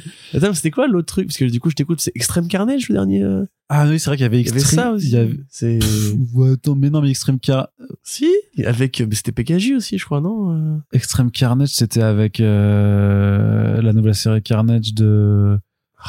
Il y a pas un event symbiotique encore non, mais Extreme. Carnage. Oui, oui. On a si, réussi à l'oublier, c'est sûr, mais. Non, euh, mais c'est- oui, il y a eu un truc Extreme Carnage, mais par contre, c'était euh, c'était le truc juste après King in Black, et du coup, ça n'avait aucun sens. Oui, hein. c'est ça, ouais. Ça n'avait aucun intérêt. Qu'il l'avait décalé parce que, en fait, le film Venom 2 avait été décalé, du coup, il leur fallait un event encore plus euh, pour euh, mettre du symbiote. Ouais, je sais pas. Et d'ailleurs, je sais pas comment ils s'y sont pris pour euh, ramener, en fait, la, la flemme des symbiotes. Parce qu'à l'époque, c'est c'est une bonne idée, quand même, le symbiote, tu vois, au départ. Et puis, dans les années 90, ils ont foutu partout. Il y avait des symbiotes partout, tout le temps, symbiote, symbiote, symbiote. Eh, imaginez s'ils prenaient les pouvoirs des Deadpool et tout. Et là, on en revient, en fait. C'est, ça y est, ils chient du symbiote chaque année. Il va y avoir un nouvel élément symbiotique. T'es en mode genre, bon, bah voilà, ça va durer 3-4 ans et il va falloir euh, serrer les dents. Il n'y a même pas de synopsis, en plus. Non, mais là, c'est normal, ça, là, parce que là, c'est juste, c'est juste du teasing, euh, donc. en euh, fait, c'est voilà. ça. Mais mais genre, si Il est l'événement, encore trop le tôt. nom de l'événement, Oui. Summer of Symbiote, est-ce que ça aura une importance dans le scénario? Genre, tu sais, c'est l'été, les symbiotes vont à la plage, ils bouclent leurs vacances à la boule. Là, vois, pour c'est le rien. coup, je crois, là, là, pour le coup, c'est vraiment très. Ce serait trop marrant, ça, euh, pour le coup. Toxine et Carnage qui partent en vacances à la mer. Regarde, j'ai possédé un requin. Ah, trop con, il est trop con, ce mec. Il va posséder Jeff. Il va posséder Jeff, ce Ah, c'est bâtard. Ah, Ah, tu vois, voilà, là, ça m'intéresse. Mais du coup, oui, non. euh, Franchement, là, il y a rien qui, à part si c'est The Finistar pour l'équipe créative, mais Et l'autre, et le dernier event, donc. ouais, bon, celui-là, il va être important, je pense. Fall of X. Fall of X, donc un event pour la lignée mutante, pour les- Ouais. la lignée vraiment krakoenne. Et euh, comment ils ont présenté ça? Ils ont dit vraiment. euh, Ouais, pendant des années, on a pensé que voilà que les X-Men euh, étaient du côté des good guys, et maintenant, et, et c'était, je sais plus qui, qui c'est, c'était Jen McKay, je crois qu'il disait, et maintenant c'est Let the bad guys have it. Les tu vois. bad guys. Donc en fait, ça va être clairement les méchants qui se sont rangés du côté de Xavier pour faire, euh, pour essayer de faire vivre en fait cette utopie euh, de, de Krakoa, vont maintenant dire en fait on en a marre, on va tester notre méthode, et euh, j'imagine que ça va sûrement précipiter Oui, bah voilà. C'était L'air de Krakoa, après, moi, je le vois, je, ils vendent tellement de, de titres X-Men, je les vois pas du tout arrêter. L'air de Krakoa? Oh, quand même. Bah non. Bon, pour moi, c'était assez Pour moi, Fall of X, c'est un, un X of Swords. Et après, ils vont, euh, après, il y aura une nouvelle ère après, de- parce que là, on est dans Destiny of X. Donc, il y aura Fall of X. Après, il y aura, je sais pas, euh, Rebirth of X. ouais, un truc comme ça. Rise of X. Ouais, Rise of X, par exemple, Ouais, tu vois. Rise of X. C'est Hickman qui revient, du coup. euh, Vous êtes bien amusé à mon absence, ça va Rien n'a été cassé. Mais je pense que moi, non, non, à mon avis, c'est la fin de l'ère. euh, Mais comme Kal-El Returns, tu vois, il y a toujours ce côté cyclique où c'était comme Genosha, voilà, c'est une nouvelle période qui va rester dans l'histoire comme une tentative de faire un truc. Et après, il va falloir qu'on ouvre un peu en prenant un nouveau scénariste ultra vedette pour refaire un énorme relaunch. Mais rappelle-toi, Age of X-Men, je veux dire, Marvel, si tu les laisses, si, si tu les laisses faire, ils renouvellent les X-Men tous les six mois, et ils butent tout le monde. Ouais, mais vois. justement, là, le fait est, c'est que même si euh, Hickman s'est cassé depuis Inferno, euh, la ligne euh, garde l'empreinte graphique, le design, la façon de fonctionner et tout ça, et donc euh, ça, reste pas toujours. Et on ouais. sait, ouais, mais on sait que Hickman avait donné des, des indications pour que ça dure encore plusieurs années. Regarde Araco, ils vont arrêter, par exemple. Bah, La colonie martienne, ils vont, ils vont arrêter. Tu vois. Bah, alors que ça peut-être aurait pas. pu durer des années. Bah, Bah, et c'est un synopsis de projet. On l'a fait, tu l'as fait dans tes annonces. euh, Il y a une mini-série avec Storm, mais Oui. bon, oui. bref, je vais pas spoiler. Oui, mais c'est pour ça, faut pas spoiler Corentin. Mais on se doute bien, mais c'est comme euh, Superior Spider-Man. Personne croyait que ça allait durer 28 ans, tu vois. Je te rappelle que c'est un Age of Apocalypse Sinister, donc ça, tu peux revenir au statu quo très facilement aussi. hein. Moi, on verra bien, Donc, mais à, mon avis, il y a une- une fin prévue à la saga de Krakow. Ouais, mais pas après Fall of... Moi, je te parie, voilà, Paris Kebab, Ah. ce sera pas la fin après Fall of X. Il y aura quelque chose après. Ok? Ah bah attends, mais oh, parce que du coup, ça peut être juste 6 mois de mini-série. Hein. Non, non, non, mais je veux dire qu'il y a, il y a- 2024, il y a- Krakow n'existe plus. il y a une autre. Non, non, Enfin, je- ou- ce que je te dis, c'est qu'après Fall of X, il y a une autre étape, euh, toujours dans, avec cette même continuité graphique et tout ça. D'accord? Ah, mais ça, j'y crois aussi. Parce qu'ils ils devront faire un épilogue quand même. Euh, Tu vois, il y aura genre euh, Ashes of X, tu vois, ou. Non, non, mais pas un épilogue, X, tu pas un vois, épilogue, ou, une ère, une, ère qui continue comme euh, Dawn of X, comme euh, Reign of X, comme Moi, je, of X. je prendrais plutôt le pari de 2024, Krakoa n'existe plus. Ça me Mm, paraît. euh, ouais, voilà. non, bah, non, c'est- la poire en deux. bah non. Si t'es sûr de toi. Bah, j'aime pas les poires. donc, il, va, euh, il va y avoir quelques mois de. En plus, Fall of X, ça commencera cet été. Ouais. Du coup, ça va pas être fini avant 2024. Bah, Si- bien sûr que si, bien sûr que si. Bon, il m'intéresse pas ce pari, Arnaud, voilà. Tu essaies de me piéger, là. Vraiment, t'as- je t'ai connu plus aventure. On dirait que t'aimes moins les kebabs depuis quelques temps. C'est bizarre. Ouais, j'ai maigri, t'as remarqué aussi Mmh. T'as vu C'est peut-être pour je ça. suis fit. Non, t'es pas fit. Si, je suis fit. Non, pas encore. Ok, d'accord. Je vais demander à Juju, j'ai demandé à Thibaut Inchep, il a dit que t'étais pas fit. Oh, celle-là, non, franchement. C'est pas une blague? Je vais vraiment demandé, Je ok. vais vraiment demander. Et il t'a répondu arrête d'être triste, arrête d'être fatigué, va à la muscu, connard, Ouais, c'est ça. c'est qu'une merde. C'est ça. Et depuis, je vais vachement mieux. Allez, Corentin. Corentin, remarqué, hein, les autres annonces bien fit, toi de aussi, là. Marvel, oh, complètement. alors là, un bon petit passage à New York, il y a rien de mieux pour ce, c'est l'enfer. hein. Ah ouais? Pour manger euh, là-bas, c'est infernal. Sérieux? Je croyais qu'il y avait pas mal de restos. Déjà, en plus, c'est cher. Ah bah oui, ça par contre. Non, mais c'est devenu exorbitant. Parce que moi, il y avait. Non, non, mais, Ma bonne dame. non, mais je te jure que en 2019, tu trouvais des vendeurs de hot dogs dans la rue, là, c'était 2 dollars. Maintenant, c'est 6. J'ai même vu des gens, ils te vendaient des bretzels. Alors, c'est des bretzels américains, donc ils sont gros, mais des bretzels à 6 dollars. Quoi? Non, mais. Mais à euh, 6 dollars le bretzel? bah, le truc qui coûte un euro en boulangerie ici, quoi. Ah, un petit bretzel, genre. euh, Non, mais le, le bretzel, après, toi, ça, le bretzel. le- non, non, mais le vrai hein. bretzel alsacien, si, c'est un euro et quelques. euh, N'importe le- le quoi. vrai- en plus, le mec, il sort la carte, le vrai bretzel alsacien, tu sais. C'est l'Alsace. Attends, déjà. euh, le vrai bretzel de chez moi, quand même, c'est pas du tout ce prix-là. Hein. Pourquoi tu le fais avec un accent Je belge? sais pas. C'était belge? Non, c'était pas belge, c'était Si. plutôt. Il est pas à ce Ah, je suis pas fait hein. comme ça, c'est vrai, excuse-moi. Euh, Oui, voilà. excuse-moi, non, mais je me confonds. Mais yo, le pretzel, je te dis, il a 1 euro et quand il est gratiné avec des lardons, c'est 1 euro 50. Mais là, c'est c'est 6 dollars, donc c'est 6 euros. Mais tu vas donc pas payer 6 euros Tu pour as un croisé. Bruce Campbell qui vendait des hot dogs dans la rue. Non, j'ai pas croisé Bruce Campbell. D'ailleurs, j'ai loupé. Neil Gaiman. Je suis aussi un peu les nerfs. euh, J'ai loupé. Oh, Neil c'est bon, j'ai déjà vu Neil Gaiman. Il m'a signé American Gods. Voilà. Ah ouais? Ouais. Ah, il était en cool, mais ça. c'était, je t'avais oui, parlé, à oui, oui. à l'époque de McDo. euh, Oui. Je passais à la librairie 1000 pages de Vincennes. Très bonne librairie d'ailleurs, si ça vous intéresse. Ils font souvent des signatures un peu, un peu stylées. Mais donc, du coup, Arnaud, les bretzels et les hot dogs. Oui, Alors, non, c'est super. les gens sont là Ouais. pour ça. Non, mais ils te vendent, ils te vendent, ils te vendent des, des, des, des, des mini trucs à, à plus de 20 dollars, laisse tomber, quoi. Si tu veux manger, c'est, euh, c'est, en vrai, c'est chaud, quoi. La façon dont ça a augmenté le prix, et vu que nous, en plus, vu que le cours de l'euro s'est complètement cassé la gueule par rapport au dollar, euh, c'est, euh, Il y a maintenant un dollar égale un euro. ça hein. coûte cher, quoi. Ouais, même plus, un peu plus. Ah ouais? Oh shit. Ouais, t'y perds, euh, t'y perds, euh, t'y perds quand tu fais le Moi qui change. voulais justement aller dans le Missouri ce week-end. Eh je suis bien baisé. Complètement. Où est-ce que je vais chasser l'élan? C'est bien baisé. et qu'est-ce que je veux dire? Ah ouais, j'ai vu aussi des prix de commission. J'ai fait, c'est marrant, tu sais, euh, 350 dollars le buste. Ah bon? Et qui? mais même pas des artistes les plus en vue, hein, euh, des gens euh, de, de, de, de, de zone 2, tu vois, je dirais. Tu veux vois. pas être méchant? non, non, je veux pas. Des non, mais parce que j'ai plus. Non, non, mais j'ai plus le nom, mais parce que non, mais c'était, mais c'était un peu tout le monde en fait. C'était minimum, le buste était à minimum 100 dollars à chaque fois. Et je fais, mais. euh, Ah, Après, ils sont, ils sont à domicile. hein. Le marché de la BD aux États-Unis, c'est le marché du comics. Ouais, mais hein. 100 dollars.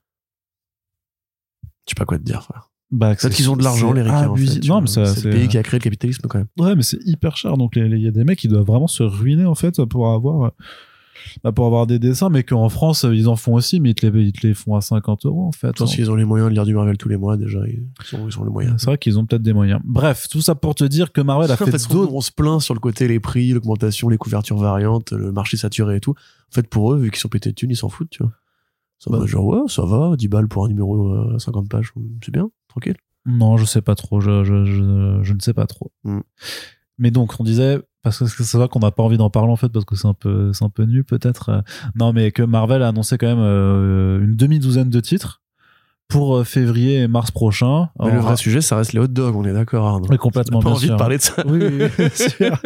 Mais euh, parce que le fait- mois de février, c'est le Black History Month, donc euh, le, le, le, le mois de l'héritage noir, noir américain.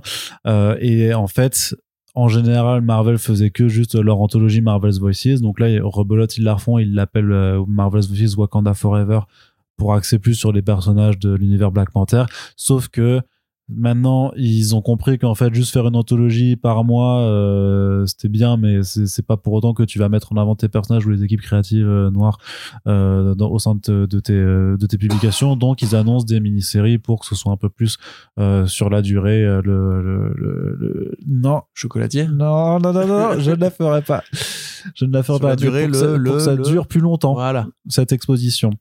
Et c'est pour ça qu'ils ont annoncé notamment une mini-série euh, Silver Surfer Ghostlight, dans laquelle en fait, pourquoi tu, Non, mais c'est, enfin. Voilà. quoi, t'es pas content des titres qui Bah, l'artiste, l'artiste, je suis content parce que c'est, euh, c'est les personnes qui avaient fait le très bon segment Future State. euh, sur, euh, Shiloh Norman. Mais justement, le design du, du personnage est complètement Oui, oui, c'est calqué, la même chose. Un petit côté refus d'obstacle, là encore. Mais euh, non, mais le Silver Surfer, tu lui mets pas un sidekick euh, dans l'espace, quoi. Enfin, je peux pas, faut pas faire ça. Et t'as aussi Bishop War College, mais Ouais, ça, voilà. Ça, c'est un truc X-Men. des- Non, mais ça a l'air de... c'est très typé années 90. Je pense que ça Ouais, fait partie de ces titres qui se situent un petit peu dans, dans le passé, mais c'est pour mettre, euh, voilà, Bishop, Bishop en avant. Et Dieu sait que ça nous manquait. Bah, toi, des millions de gens dans la rue avec des panneaux on veut Bishop, ramenez Non, mais Bishop. peut-être que toi, ça t'intéresse pas, mais peut-être que les gens concernés, ça les c'est intéresse. possible, ouais, c'est possible. Et en, et en même temps, pour mars, ils feront la même chose, mais avec le, le mois de mars, c'est euh, le mois pour mettre en Ça avant les, les, les femmes, euh, parce qu'il y a la journée internationale des droits des femmes, et donc ils ont annoncé aussi trois titres pour mettre en avant des héroïnes Marvel avec en général des autrices qui sont dessus. Donc une série Betsy Braddock, une série X23 Deadly Genesis et une série euh, Rogue et Gambit, donc euh, Malicia et Gambit. Corentin, on apprécie de voir Ouais. ces personnages mis en avant ou pas du tout? Bah, on apprécie déjà de voir que Rogue, a- que Gambit a été ressuscité. Euh, Mais il était, oui, non, mais il était là, il fait était dans Excalibur. Ouais, bah oui. Bah, c'est parce que justement, Ouais. euh, la suite, enfin, le projet Rogue et Gambit au départ, Ils étaient mariés. partait que, voilà, comme une sorte de comédie romantique un peu cool, avait été complètement fa- euh, fatalisé par l'arrivée de Krakoa et le fait que justement il fallait ne plus avoir cette liberté là de Parce que c'est ça aussi, en fait, la Krakoa. C'est quand même une fédération stylistique et tout. Et moi, j'étais assez content, en fait, du volume sous- qui s'intéressait à leur mariage. De Kelly Thompson. Voilà, qui était plutôt cool. Donc là, on va revenir, a priori, enfin, cet esprit un peu rom-com euh, qui me manquait, donc je suis content. Bon, euh, ouais, tu penses, tu penses? Bah, maintenant qu'ils sont officiellement en couple, etc., ça reste un ils blagueur. sont, ils sont toujours mariés. Hein. Voilà, Euh, ça, ça reste un blagueur et, euh, et sa femme, enfin, ou en tout cas une héroïne et son mari un peu con. Euh, il va probablement y avoir un peu de ça, non? Bah, je sais pas. Tu sais pas, d'accord Bah dans ce cas-là, Je, je, je suis- je suis pas Madame Irma. Hein. c'est vrai? Bah T'es ma- t'es madame, madame Arnaud Oui. Voilà. Madame Irma, c'est un autre toi, dans le multivers. Sûrement. Donc euh, ça c'est bien. X23, euh, ok, je, ça me parle pas du tout. Et Betty Braddock aussi, ouais, quand même, parce que c'est la version Captain Britain à fond. Puisque là, théoriquement, elle devrait quitter Krakoa pour euh, essayer de retourner euh, au Royaume-Uni, faire ses activités de Captain Britain, puisque bon, je vais pas vous refaire le long historique de Betty Braddock, mais effectivement, au départ, avant d'être Psylocke, c'est censé être la sœur de Captain Britain, et puis maintenant la Captain Britain, puisque son frère est devenu Captain Avalon. Mais le Royaume-Uni, qui reste un pays raciste, euh, refuse en fait que euh, qu'un- qu'un- qu'une mutante porte ses couleurs et donc il lui enlève le bouclier de Captain Britain et donc Betsy a priori va devoir trouver une nouvelle identité de super-héroïne voir un nouveau combat amené donc ça peut être intéressant euh. Dans ce point de vue je sais pas une sorte d'allégorie des, des expatriés qui reviennent au pays pour trouver une terre qui ne leur ressemble plus tu vois et, et qui se posent la question où est-ce que je vais aller maintenant? Donc c'est ça peut être sympa de ce côté-là je sais pas Ouais. Mais en tout cas, voilà, donc euh, beaucoup d'annonces de la part de Marvel, mais pas forcément des titres euh, ultra excitants en fait dans, dans l'ensemble. Tu vois, il y avait pas les, euh, c'est pas leur plus gros projet en fait euh, dans dans ce qu'ils ont annoncé. Au final, ils- là, ils ont fait euh, bah, des sollicitations. hein. c'est ça C'est un peu l'exercice des sollicitations. Donc c'est vrai Ensuite, bah, ils ont quand même débloqué le roman graphique sur la fille de Blade qui- ah, euh, la série, tu veux dire, oui. oui oui pardon oui. Le roman graphique. Non, oui, c'est vrai, c'est vrai, je l'avais pas, je l'avais même pas listé, oui, parce que ça fait partie aussi de, de, Voilà. de, de ces personnages pour ceux qui avaient des paris en cours depuis très très longtemps, vous avez peut-être gagné ou perdu du coup. Voilà. C'était annoncé, enfin c'est vrai qu'ils avaient annoncé l'introduction dans l'univers Marvel de la fille de Blade euh, en 2015. Et en fait, elle est réellement apparue euh, pendant le FCBD en 2022. Et ensuite, elle a eu droit à une courte histoire dans euh, l'anthologie euh, Crypt of Shadows, qui en fait n'est pas encore sortie, qui arrive là. Et c'est la même équipe créative qui va effectivement faire une mini-série Bloodline, Blade, euh, Daughter of Blade. Voilà. Je suis toujours aussi perplexe qu'il y a 7 ans. Du coup, je sais pas trop exactement pourquoi. Pourquoi faire ça maintenant? Pourquoi- Parce que la question que de la arrive, paternité, non, mais la question de la paternité dans Blade, elle a toujours été super importante. Je pense qu'elle a même été un peu euh, au cœur des enjeux créatifs au départ.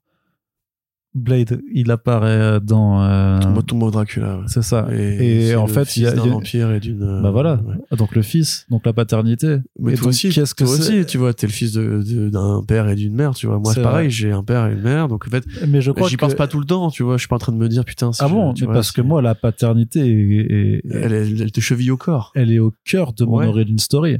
C'est oui. C'est-à-dire que sans mon père, je suis pas là. Du coup, tu veux dire qu'en fait, il, il faudrait faire un podcast Arnaud Junior quand t'auras euh, pondu des, des petits? Non, mais j'en pondrai pas. Ben voilà, Blade, il aurait dû faire ça en fait, ne pas faire d'enfants. Bah ouais, peut-être que Blade, il, il, il veut des enfants. Mais déjà, est-ce que c'est une enfant, est-ce que c'est une enfant Tu, tu légitime le connais, Blade? Moi, je le connais, Blade, ok? Est-ce que c'est une enfant désirée ou non? Non, je pense pas. Bah, de toute façon, elle serait pas apparue du néant dans ce cas-là, tu vois.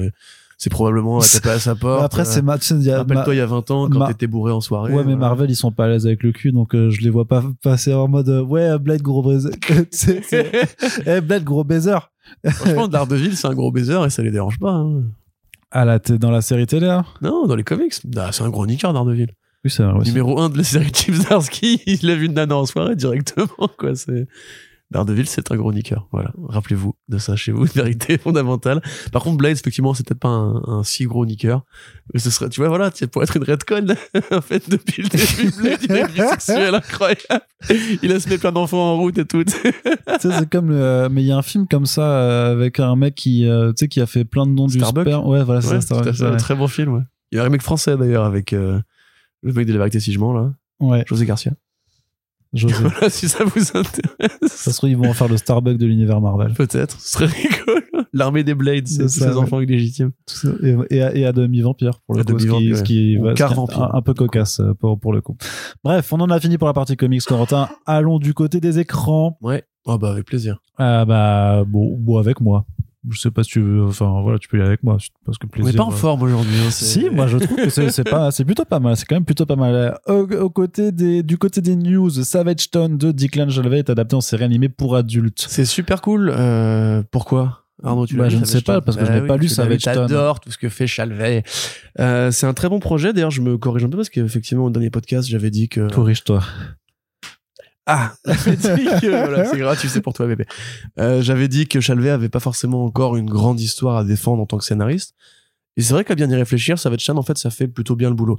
C'est, en fait, c'est vraiment les sopranos en Irlande, euh, donc en République irlandaise, pas en Irlande du Nord. Donc, ils ont un accent, ah, donc avec un accent pas possible. Alors, quand tu le lis, en plus, c'est vraiment écrit en, en vernaculaire avec les You sordid bastard. Tu vois vraiment où il écrit exprès un peu à la Garcenis, euh, voilà. Et d'ailleurs, l'hommage est dé- dédié à Steve Dillon, qui a priori était un, un mentor, en fait, pour euh, Chalvet du côté irlandais, euh, dessinateur un peu quepon et tout. Euh, donc c'est l'histoire en fait voilà d'un, d'un petit gangster euh, qui est un peu à l'ombre de vraies grandes bandes de truands parce que la mafia irlandaise c'est un truc aussi hein, tu vois euh, qui cherche à faire un peu de blé à une époque où l'Irlande se transitionne vraiment vers un pays super agraire et pauvre à l'une des plus puissantes économies d'Europe euh, une, personne, une péri- période qui s'appelle la Celtic Tiger entre 95 et 2007 une période de 12 ans en fait de, de grande expansion économique de grande modernisation et le problème c'est que bah, ça fait aussi de l'ombre justement bah, au petit peuple en fait au, au petit prolétaire au col bleu euh, quoi. Et au petit page, moi, je tu penses à des lutins ou je sais pas quoi. ouais bah, en, Irlande oui c'est les, Farfadet les Ouais, Corrigan voilà exactement je sauve des blagues mais nul quoi donc euh, on va suivre effectivement l'histoire de ce mec qui a vraiment des bails de Tony Soprano Euh, c'est l'enfant du coin il a des traumas par rapport à sa mère par rapport à son père il connaît tout le monde tout le monde le connaît tout le monde essaie de le buter mais il est plus malin et tout c'est assez violent hein, c'est plutôt Ouais. ça mérite bien son nom sauvage Euh, et donc ça méritera effectivement une super série animée ce qui est encore plus cool en vrai là tu pourrais le faire en live action parce que Bah oui. euh, vu les codes qui sont bah convoqués oui. ça voilà Sauf que ça s'appellerait les Sopranos en Irlande. Ouais The Sopranos Mighty Oh oui, The Mighty Sopranos. mais donc voilà pareil si vous êtes fan du cinéma de Guy Ritchie ou, The Gangs, ou de Gangs of New York de of London pardon Gangs of London, la- le trailer de la saison 2. Oh Alors, là là là là. Déjà la 1, c'est tellement euh, que voilà, vous pouvez euh, y jeter un œil. C'est chez Image Comics. C'est euh, euh, l'ar- l'artiste va pas me revenir. C'est un mec super pas connu qui fait quasiment que de l'auto-édition et ultra indé. Et c'est un pote de Chalvet. Et euh, c'est Jordi Belair aux couleurs. Euh, Je pense pas qu'elle soit irlandaise, mais je ce qu'elle fait là. Donc euh, c'est une pote de Chalvet. Bah si, elle est peut-être irlandaise. Elle est irlandaise euh, Bah, je Jordi sais pas. Bah je sais pas. Jordi Belair. Ça, ça pas fait, très ouais. irlandais Belair. Bah si, Georgie Belair. Belair. Belair. Jordi Belair. Donc euh, voilà, c'est super, c'est une super bonne BD. Euh, D'ailleurs, si ça peut être l'occasion de l'éditer en, France, pardon. Ah, elle est pas elle est inédite ça en France? Bah, il me semble, oui. Ah non, est Belair, elle est complètement américaine. Bah oui. euh, voilà. Peut-être qu'elle est d'origine, hein, tu vois. Peut-être qu'elle a des origines, effectivement. Euh, Elle est super. Elle a 34 ans seulement. Elle est jeune, ouais, Elle est super Ouais, jeune. bah ouais. Mais elle est rousse, par contre. Peut-être qu'elle est effectivement d'origine irlandaise. Parce que les rousses sont souvent irlandais. Mais elle taffe tellement en plus euh, depuis de tellement d'années. Moi, je l'ai toujours vu en activité. Elle a commencé super tôt, en fait. Mais Bel Air, oh, ça fait 15 ans qu'elle bosse. Non. Non, 12 ans qu'elle bosse. ça fait longtemps, ouais. Bref. Bref, ok. Donc, euh, très bonne, très bonne BD. C'est plutôt cool de la voir, du coup, en série animée. Et c'est un projet 100% irlandais, puisque le réalisateur est irlandais. Le studio qui développe est irlandais. L'auteur est irlandais. Donc, en gros, ça va faire de la moula pour les Irlandais. Euh, j'ai hâte de voir si ça va vraiment se faire, hein, évidemment. Ouais. Mais euh, moi, ça me, ça coche toutes mes cases. Ça coche toutes tes cases. Bah ouais, parce que Declan Chalvet, bah il est sympa. Jordi Belair, elle est douée, donc ça fera, ça fera de l'argent à des gens que j'aime bien déjà. Euh, Polar, adulte, violent, Irlande, avec l'accent irlandais. J'ai très hâte de voir le casting vocal et d'entendre euh, la- les, les, les- voir les doubleurs en studio en train de dire Yes, shocking, mate! Ou tu sais, une, une bande-son bien irlandaise avec que du Irish folk, euh, les Clancy Brothers ou les, les Dubliners et tout, mais partout. Euh, ça peut être bien rigolo. Euh, Yes. comment ça s'appelle aussi euh, Les Dropkick euh, Murphys. Ils sont bien. ouais. Très bien. Et ouais, ouais, elle était déjà en activité en 2013 euh, quand on a commencé euh, avec DC Planet et tout ça. Donc euh, oui, oui, ça, on a bien. Mm. C'est-à-dire qu'elle avait 20 ans et quelques quoi après. Les Irish Rovers, c'est bien aussi. Allez, Corentin. Flogging Molly aussi, c'est bien.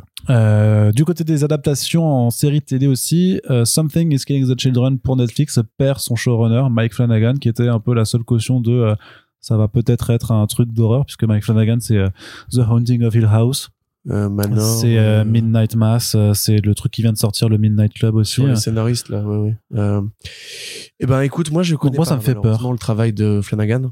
Mais il avait fait l'excellente adaptation euh, de Gerald's Game aussi. En français, ça s'appelle Jesse de, de Stephen King, qui était vraiment très très chouette, un huis clos Oui, bah, euh, façon, très sordide. le- Enfin, il a fait plusieurs Stephen King, il me semble. Ouais, ouais, c'est ça. Mais voilà, c'est c'est un mec qui fait de l'horreur chez Netflix, donc c'est trop bizarre qu'il soit barré du projet parce qu'ils disent justement qu'apparemment c'est ça allait dans- que Netflix a finalement changé de, de direction. C'est peut-être trop ambitieux Et- pour. euh, Mais c'est pas non, pas une question de de l'avoir lui, je veux dire, de l'avoir lui qui est vraiment en plus un scénariste vedette. euh, Ah non, moi, tu sais ce que je vois? Moi, je vois juste qu'ils ont voulu faire une lock and key. Ils ont Ah. voulu transformer, parce que c'est quand même un truc un peu assez vénère dans. young adult. Non, mais la BD est quand même un peu vénère. Et euh, je me suis dit qu'ils ont dû lui dire ouais non non on va faire un truc euh, pour ado quand même donc euh, mollo sur alors que lui il voulait faire un vrai truc horrible euh. C'est quoi le pire entre faire une lock and key et faire une sweet tooth? Ah c'est faire une sweet tooth quand même Je Pa- pense que c'est faire une que- C'est ça le pire. ouais mais parce que après Lock and Key c'est quand même super bien aussi tu vois mais Lock and Key euh, il garde quand même des éléments un peu tu vois c'est juste Ouais, qu'ils bah ils radoucissent le truc Moi qui n'ai vu que le pilote, euh, j'ai pas compris la- le public outrage. Et après, je me suis rappelé que j'avais pas vu les comics et que je m'en foutais, donc j'ai jamais regardé la suite. Mais il Sweet, vraiment que c'est la merde. Sweet. Tooth c'est compliqué hein, parce qu'il y a Bobby dans Sweet Tooth Mais Sweet Tooth, c'est genre, c'est une série qui se regarde si t'es pas fan des comics. Alors que Lock and Key, c'est vraiment de la merde, point, tu vois. non mais Sweet Tooth ça rend de la merde aussi Ah bon?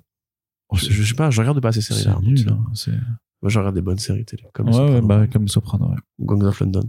House of euh, Dragon aussi vachement. Ah, super bien, franchement. Là, là, on est sur un vrai bon, bah, HBO, frère. Emma Darcy euh, moi j'ai- j'aimais déjà l'actrice qui jouait la jeune Rhaenyra euh, Ouais, mais les deux les deux elles sont ouf, Grave, euh, mais le travail de dans le- mais Olivia Oh Cook aussi, frère. euh, incroyable. ouais ouais mais euh, Même Matt Smith, je trouve, que pour le coup, moi, Mathieu c'est super bon aussi C'est ouais. pas ma vedette préférée, Non. tu vois. Plus je suis pas un ouvien. donc- après c'est parce qu'il y a une écriture de perso qui est trop bien quoi, Ouais, ouais, aussi, ouais. hein. Le mec qui joue le vieux roi aussi, là. Oui. Génial. C'est la première fois que tu vois un roi dans Game of Thrones, t'as pas envie de tuer, tu vois. ouais qui est, non et surtout qui se passe euh, buté au, deux- au bout de deux épisodes euh, clairement Bref, enfin, du coup, on a plus, moi, j'ai plus très confiance, en fait, sur Something is Killing the Children, parce que c'était vraiment, pour moi, c'était Flanagan, le fait que Flanagan soit là par rapport au côté horrifique et on regarde le côté horrifique des comics, j'étais, j'étais partant et je pense que, euh, ça doit vraiment être dit tel quel dans le podcast dans lequel on en avait parlé, le front page. Et là, je me dis, euh, Bleh ils vont nous faire une ouais, tu vois. Moi, j'ai envie de te dire que plus que, plus que d'autres genres de BD, je pense, l'horreur, précisément, ça a une valeur dans, en art séquentiel. Euh, on a déjà vu des exemples de BD euh, d'horreur adaptés qui, du coup, passaient complètement à côté du sujet. Il n'y a pas besoin d'une série euh, Non, mais il y a Voilà. jamais besoin d'une série. Non, mais pour améliorer, je veux dire, pour amplifier le l'aura ou l'importance de euh, Something is Killing the Children ou de The Night on the Lake ou de Department of Truth, euh, Truth. Pourquoi Enfin, moi, j'ai pas, j'ai pas envie, tu vois. Même si elle sortait avec Flanagan, je regarderais pas, tu vois. Je m'en fous. Au bout d'un moment, il y a des, des très bonnes séries qui existent et des très bonnes BD qui existent. Pourquoi on a besoin Et pourquoi sur Netflix à chaque fois Et pourquoi il y a Sandman euh, Mais Sandman, je, je peux vivre dans un monde sans série Sandman. hein. Ça fait, ça fait du bien aux ventes. C'est cool.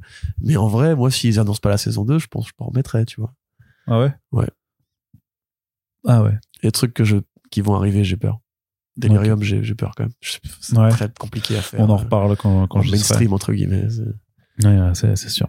Corentin, on a eu quand même des petits teasers, des petits trailers pour Oui. la New York Comic Con aussi. C'est vrai, ça. Et des trucs vraiment bien, en plus.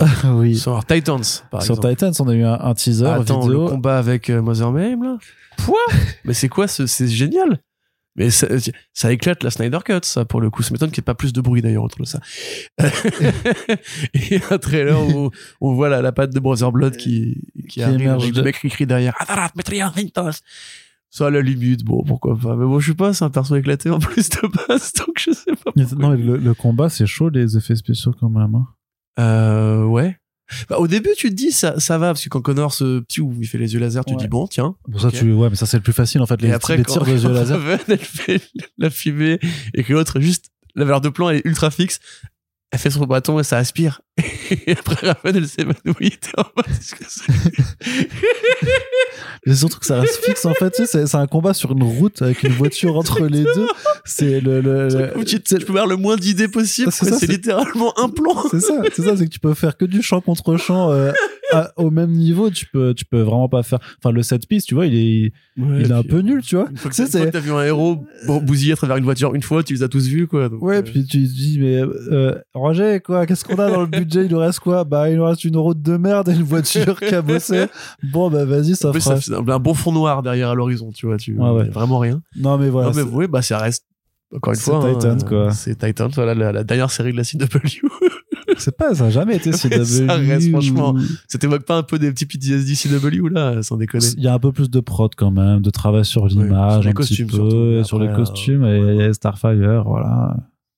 Ouais, Ouais, Starfire. c'est ça ton argument, Bah. Starfire. Bah. Est-ce qu'il y a besoin d'argumenter plus que ça Et il y a aussi eu un trailer pour. euh, violet d'ailleurs. merci. euh, pour euh, Doom Patrol saison 4. Ouais, bah, alors là aussi ça fait faucher, mais ce qui est intéressant c'est que c'est fait exprès, ou en tout cas que c'est ils savent en jouer quoi. Donc Patrol c'est un peu en fait la version réussie de ce qui est devenu Legends of Tomorrow. Tu vois, c'est-à-dire que c'est absurde, c'est non-sensique, mais c'est bien parce qu'en fait c'est fait pour ça, ça n'a pas été détourné en mode genre on n'a plus d'idées et tout. Euh, du coup, Les jeunes of Tomorrow aussi, euh, c'est devenu détourné pour ça. ouais. T'apprendras à partir à New York, je vais te bolosser aujourd'hui. Donc ouais, non, non, euh, euh, ça a l'air toujours aussi taré. On sait que voilà, on a a déjà parlé. Il y a Casey qui arrive, donc ils vont se rapprocher des volumes de euh, Gerard Way et Nick Derrington. Euh, en plutôt bon volume en plus au demeurant, et qui pareil avait bien compris comment poursuivre un peu l'esprit créatif un peu malade de Morrison. Euh, série qui reste toujours très bien, qui manque de reconnaissance selon moi, euh, parce que justement elle a compris en fait comment s'amuser avec son format, avec ses personnages, Parce qu'on n'a jamais fait de podcast dessus aussi. hein. tout en restant assez fidèle. euh, bah non, tu la regardes pas. Tout en restant assez fidèle euh, au BD. Sans avec ça là. Tiens, Bah, tiens, attends il tes dents. bien, Trou du cul. Allez, mange-toi ça. Mais voilà, donc coup, c'était quand même très, lé- très léger au final, hein, cette New York Oui, Comic Con. oui, oui. Après, techniquement, euh, il y a eu quand même, c'est vrai que je l'ai pas mis dans le, dans le programme, il y a eu le, le générique d'ouverture de Moon Girl et David Dinosaur, euh, Ouais, qui est, Très bien. ça a l'air trop bien. Trop bien. Ça, je suis la DA, la- l'animation et tout, c'est vraiment, euh, ça a l'air vraiment trop, trop, Les trop couleurs, cool. euh, trop bien. Et euh, ils, ont diffusé des extraits de Batwheels, mais euh, le panel était trop Oh tard. et je non. devais. Merde non mais je voulais vraiment, je voulais vraiment y aller parce que c'était le dimanche, mais en fait, euh, flemme, fallait, que voulais je- vraiment fallait- y aller. fallait que j'aille à l'aéroport plus tôt. Oh, putain, Ah, j'avais pas loupé. ah. euh, Saloperie d'aéroport. J'aurais pu louper mon avion, mais peut-être pas pour un panel Batwheels quoi. J'aurais pris le bad plane pour rentrer. bon, avec ben une voilà, du coup, on aura, vous n'aurez pas de nouvelle Batwheels à cause d'Arnaud. Mais attends, mais il y avait, il y journaliste. avait un stand devant le Javid Center. Ils avaient installé un stand Batwheels et il y avait des petites voitures Batwheels pour les enfants. Ils pouvaient faire des tours comme ça. Mais je te jure, Mais c'était trop. Non, mais c'est mignon. Et en plus, c'est complètement à propos. C'est mignon les voitures? Mais les petites voitures Hein à Endoctriner les gosses dans le lobby euh, automobile? C'est mignon ça? Mais à Eh pédales. bah bravo. Je te permets pas, dis mais non, mais avec des pédales mécaniques. Et alors? Après, ils vont vouloir grandir, ils vont vouloir avoir leur, Batmobile à eux. Mais non, parce qu'il y aura plus d'essence, donc Ça c'est. s'appelle l'endoctrinement. Il y aura plus d'essence, donc ce sera bon. Bah, Tu vois Ouais. Mais il était trop cool le stand. Moi, j'avais trop envie d'y aller, mais je- ils Ouais, m'ont dit, aussi. ils m'ont dit non, tu rentres pas, t'es trop grand. Je fais comment ça, je suis trop grand, euh, n'importe quoi. c'est rare qu'on dise ça en plus à toi. Regardez, on m'a dit euh, Todd, McFarlane Jr. ça suffit. Allez. T'aurais dû l'appeler Tonton Todd Viens m'ouvrir le stand. Il fallait qu'il arrive et qu'il dit Attendez, quand même, c'est mon neveu, merde, je sais pas. Enfin, vous voyez bien. Allez, Corentin, du côté du cinéma maintenant, on est dans la partie cinéma. On reparle de Night of the Ghoul. Oui, la nuit des ghouls, en fait, c'est, euh, c'est, ça parle en fait de deux mecs qui peignent des figures, War- des figurines Warhammer. c'est ça. Celle-là est bien, tu vois. Et ils font ça toute la nuit. C'est génial si Et ils font ça. toute la nuit. Ils font toute la campagne de promo avec des images qui sont pas dans le film quand le film démarre. Henry Cavill qui prend un pinceau avec République à côté qui regarde des figurines comme ça. C'est une heure et demie de ça. voilà. On pourra pas aller plus loin sur cette news, Arnaud. Du suivant. Ça juste, il fait, Hey, regarde, t'as pris quoi? Moi, j'ai pris du vert turquoise, euh, pour faire mes armées d'or. Oh, c'est joli. Euh, oui, oh, t'as fait tes Space Marine en... Tu, tu sais que Mortarion, c'est pas du tout le plus fort, en fait. c'est ce qu'ils disent dans le livre de règles, mais c'est pas vrai, c'est une version obsolète. Avec la V4, c'est de nouveau rebooté Gilliman. Parce qu'il a l'épée de l'empereur. Tout ça est vrai. C'est- Voilà. Tu sais, On va se faire déchirer par les Non, c'est auditeurs. ça, non, ça, c'est les, les deux gros nerds de, de, de comics qui trashent sur C'est Warhammer. le, le camembert qui dit. Eh, mais non, ça peut pas être canonique, donc je décloque. c'est ça. Vraiment le master qui dit au camembert qui pue, tu vois, c'est, ça, un peu ce délire. Bref. la nuit des ghouls, donc la nuit de la ghoul, en fait, de quoi ça parle? Ça parle surtout, en fait, d'un film qui s'appelle Night of the Ghoul, euh, qui a une histoire maudite, puisque en fait, euh, c'était censé être le film le plus terrifiant de l'histoire du cinéma euh, d'horreur des années 30-40. Et sauf qu'en fait, euh, un incendie a ravagé le studio, a tué toute l'équipe et fait disparaître euh, les bobines. Et en fait, des années plus tard, euh, en fait, il y a, un, il y a un, mec qui est complètement obsédé par, par ce film, qui pense avoir trouvé justement des fragments de, de bobines du film et qui retrouve celui qu'il pense être le réalisateur, un vieux monsieur brûlé euh, au visage terré dans une baraque. Et euh, le, Ouais, c'est un genre d'hospice euh, au milieu de la forêt. et, euh, et ce monsieur qui va lui dire non mais en fait ce film c'était vrai et en fait la goule qui était filmée dedans en fait existe très très certainement et bah, le projet avance déjà parce qu'il y a, il y, a, il y a un réalisateur en fait qui est, qui est mis dessus directement hein. c'est Rob quelque chose là C'est pas Rob Zombie. En Non. fait, il faut pas faire l'erreur. C'est Rob. Il a un nom un peu proche d'ailleurs. Un truc en deux syllabes, genre Rob, Rob Liefeld Rob Bastard, un truc comme ça, ou Rob Danger, ou Rob, Rob de soirée. c'est ce que je, je cherchais un truc comme ça je cherchais un truc comme ça Euh, on est trop fatigué là. Rob Donc, euh, Rob, voilà. T'as fait la meilleure vanne de ce podcast, il faut que j'en trouve une autre avant la fin parce que euh, j'ai trop les nerfs, j'ai trop Ah, les c'est ça nerfs. tes critères, putain merde. Night of the Ghoul, c'était super bien, mec. Oui, c'est vrai. donc attends parce que là c'est vraiment horrible à écouter je suis sûr donc euh, voilà effectivement donc euh, réalisateur le studio c'est Scary Monster euh, non non non attends je ne connais ça c'est pour euh, Violent Cases là c'est c'est un studio à ses côtés je crois qu'il fait le truc mais donc voilà il y a déjà effectivement un scénariste et un réalisateur C'est chez Euh, 20th Century Studios. euh, voilà donc chez Disney entre guillemets euh, l'ancien stu- l'ancien 20th 20th Century Fox donc a priori un Rob qui Savage. Rob Savage c'est ça putain mais ce nom à fond. Pardon. Rob, Rob Savage Mais c'est comme Doc Savage, mais. Euh, Ouais. ouais, non, du coup, ce sera pas celle-là la meilleure du podcast. Non, non, bah hein. non, Ça tente quand même, je vois, mais. Donc, oui, non, c'est, c'est chouette pour Snyder, ça lui fera un peu d'argent. C'est chouette, c'est chouette surtout, pardon, pour Frank Cavilla, quand même, parce que Frank Cavilla, Mais il y a un truc c'est fait très rare depuis quelques années, et sur les intérieurs, là, il est revenu juste pour ça, et c'est adapté. Si les mecs essaient de coller à son esthétique, j'y crois peu, parce que c'est compliqué. Bah, Euh, quand tu vois ce qu'ils ont fait avec Werewolf by Night, tu peux dire qu'ils peuvent tenter de faire un film d'horreur un peu à l'ancienne comme ça. C'est pas impossible. En plus, je crois que Savage, c'est pas un mauvais, il me semble, euh, qu'il a déjà fait un peu d'horreur, euh, toi qui es plus spécialiste que moi de, des films d'épouvante. Mais écoute, les films que tu listes, je ne crois pas les avoir vus. Mais Ah, je, vais, peut-être. je vais aller m'y intéresser et je pourrais te redire ça. En tout cas, voilà, c'est encore une fois après euh, Discovered Country, après Witches, après, qu'est-ce qui nous en manque euh, Mais nous en manque sûrement un ou deux. Bah, AD ouais, After Dark. Spaces, ils vont faire une série télé. oui, et ID After Death aussi a été optionné. Voilà, exactement. Et bah voilà. Donc euh, voilà. Personne ne le. Même, mais il y a pas The Way, quoi, donné aussi Si, sûrement. Mais en fait, si tu, je pense que si tu tapes Snyder option sur Comics Blog, euh, tu dois avoir la liste de tous les projets qui ont été mis en option. Et en vrai, il y en a quand même la, la Euh, blinde. Il me semble que j'en oublie, hein, mais bref. Non. Tu sais, regarde, je le fais en direct. Je le fais en direct pour vos yeux. Snyder, option, Non, ah, adapt. Snyder adapte. Snyder adapte. Alors, euh, Noctera, de Noctera non, aussi, ça. euh, euh, Noctera, Oui, c'est vrai. Putain. Witches. Undiscovered Country. Euh, putain, mais After Death, ça avait un réalisateur hein, en 2017. ça n'a jamais avancé depuis. Ça, c'est, ça, il un- s'appelle la malédiction de Jeff Lemire, ça. Ça, ça, ça sort jamais, quand ça, et quand ça sort, c'est pas bien. Donc, euh, voilà, très bien. Et surtout, je sais pas si c'est pas encore édité en français, non? Euh, Night of the Ghoul du bah, se rachète- Seul se rachète des cours, oui. Bah, Ils l'ont annoncé ça justement. sort, justement, en fait, l'annonce du film a motivé Thierry Mornay à dire sur les réseaux sociaux que euh, ça sortira en 2023. Ah, ok, cool. Et euh, Ghoul, du coup, pas cool. Eh, pas mal. Allez, Corentin, Bravo. bravo. Violent Cases, justement, tu voulais en parler de Neil Gaiman et Dave McKean, Pas plus que ça, hein. qui, euh, qui a eu bah, une adaptation avec Ben Kingsley. Oui, mais est-ce que, oui. Ça veut oui. dire que c'est ça, ça, se passe dans le même dans le, dans le, dans le MCU alors? Ah bah oui, bien sûr, c'est Trevor Slattery. C'est le mandat, euh, Neil Gaiman écrit une histoire du pour l'MCU. Et voilà, c'est 1602. Bien joué, les gars. Donc non, oui, Violent Cases, euh, l'un des premiers projets de Neil Gaiman en BD. Euh, son premier roman graphique avec Dave McKean, l'un de ses fameux grands collaborateurs, qui a participé au design de Sandman, qui, qui a fait les couvertures de Sandman pendant très longtemps, qui a fait aussi, bon, sans Neil Gaiman, mais le roman graphique Arkham Asylum, A Serious House and Serious Earth.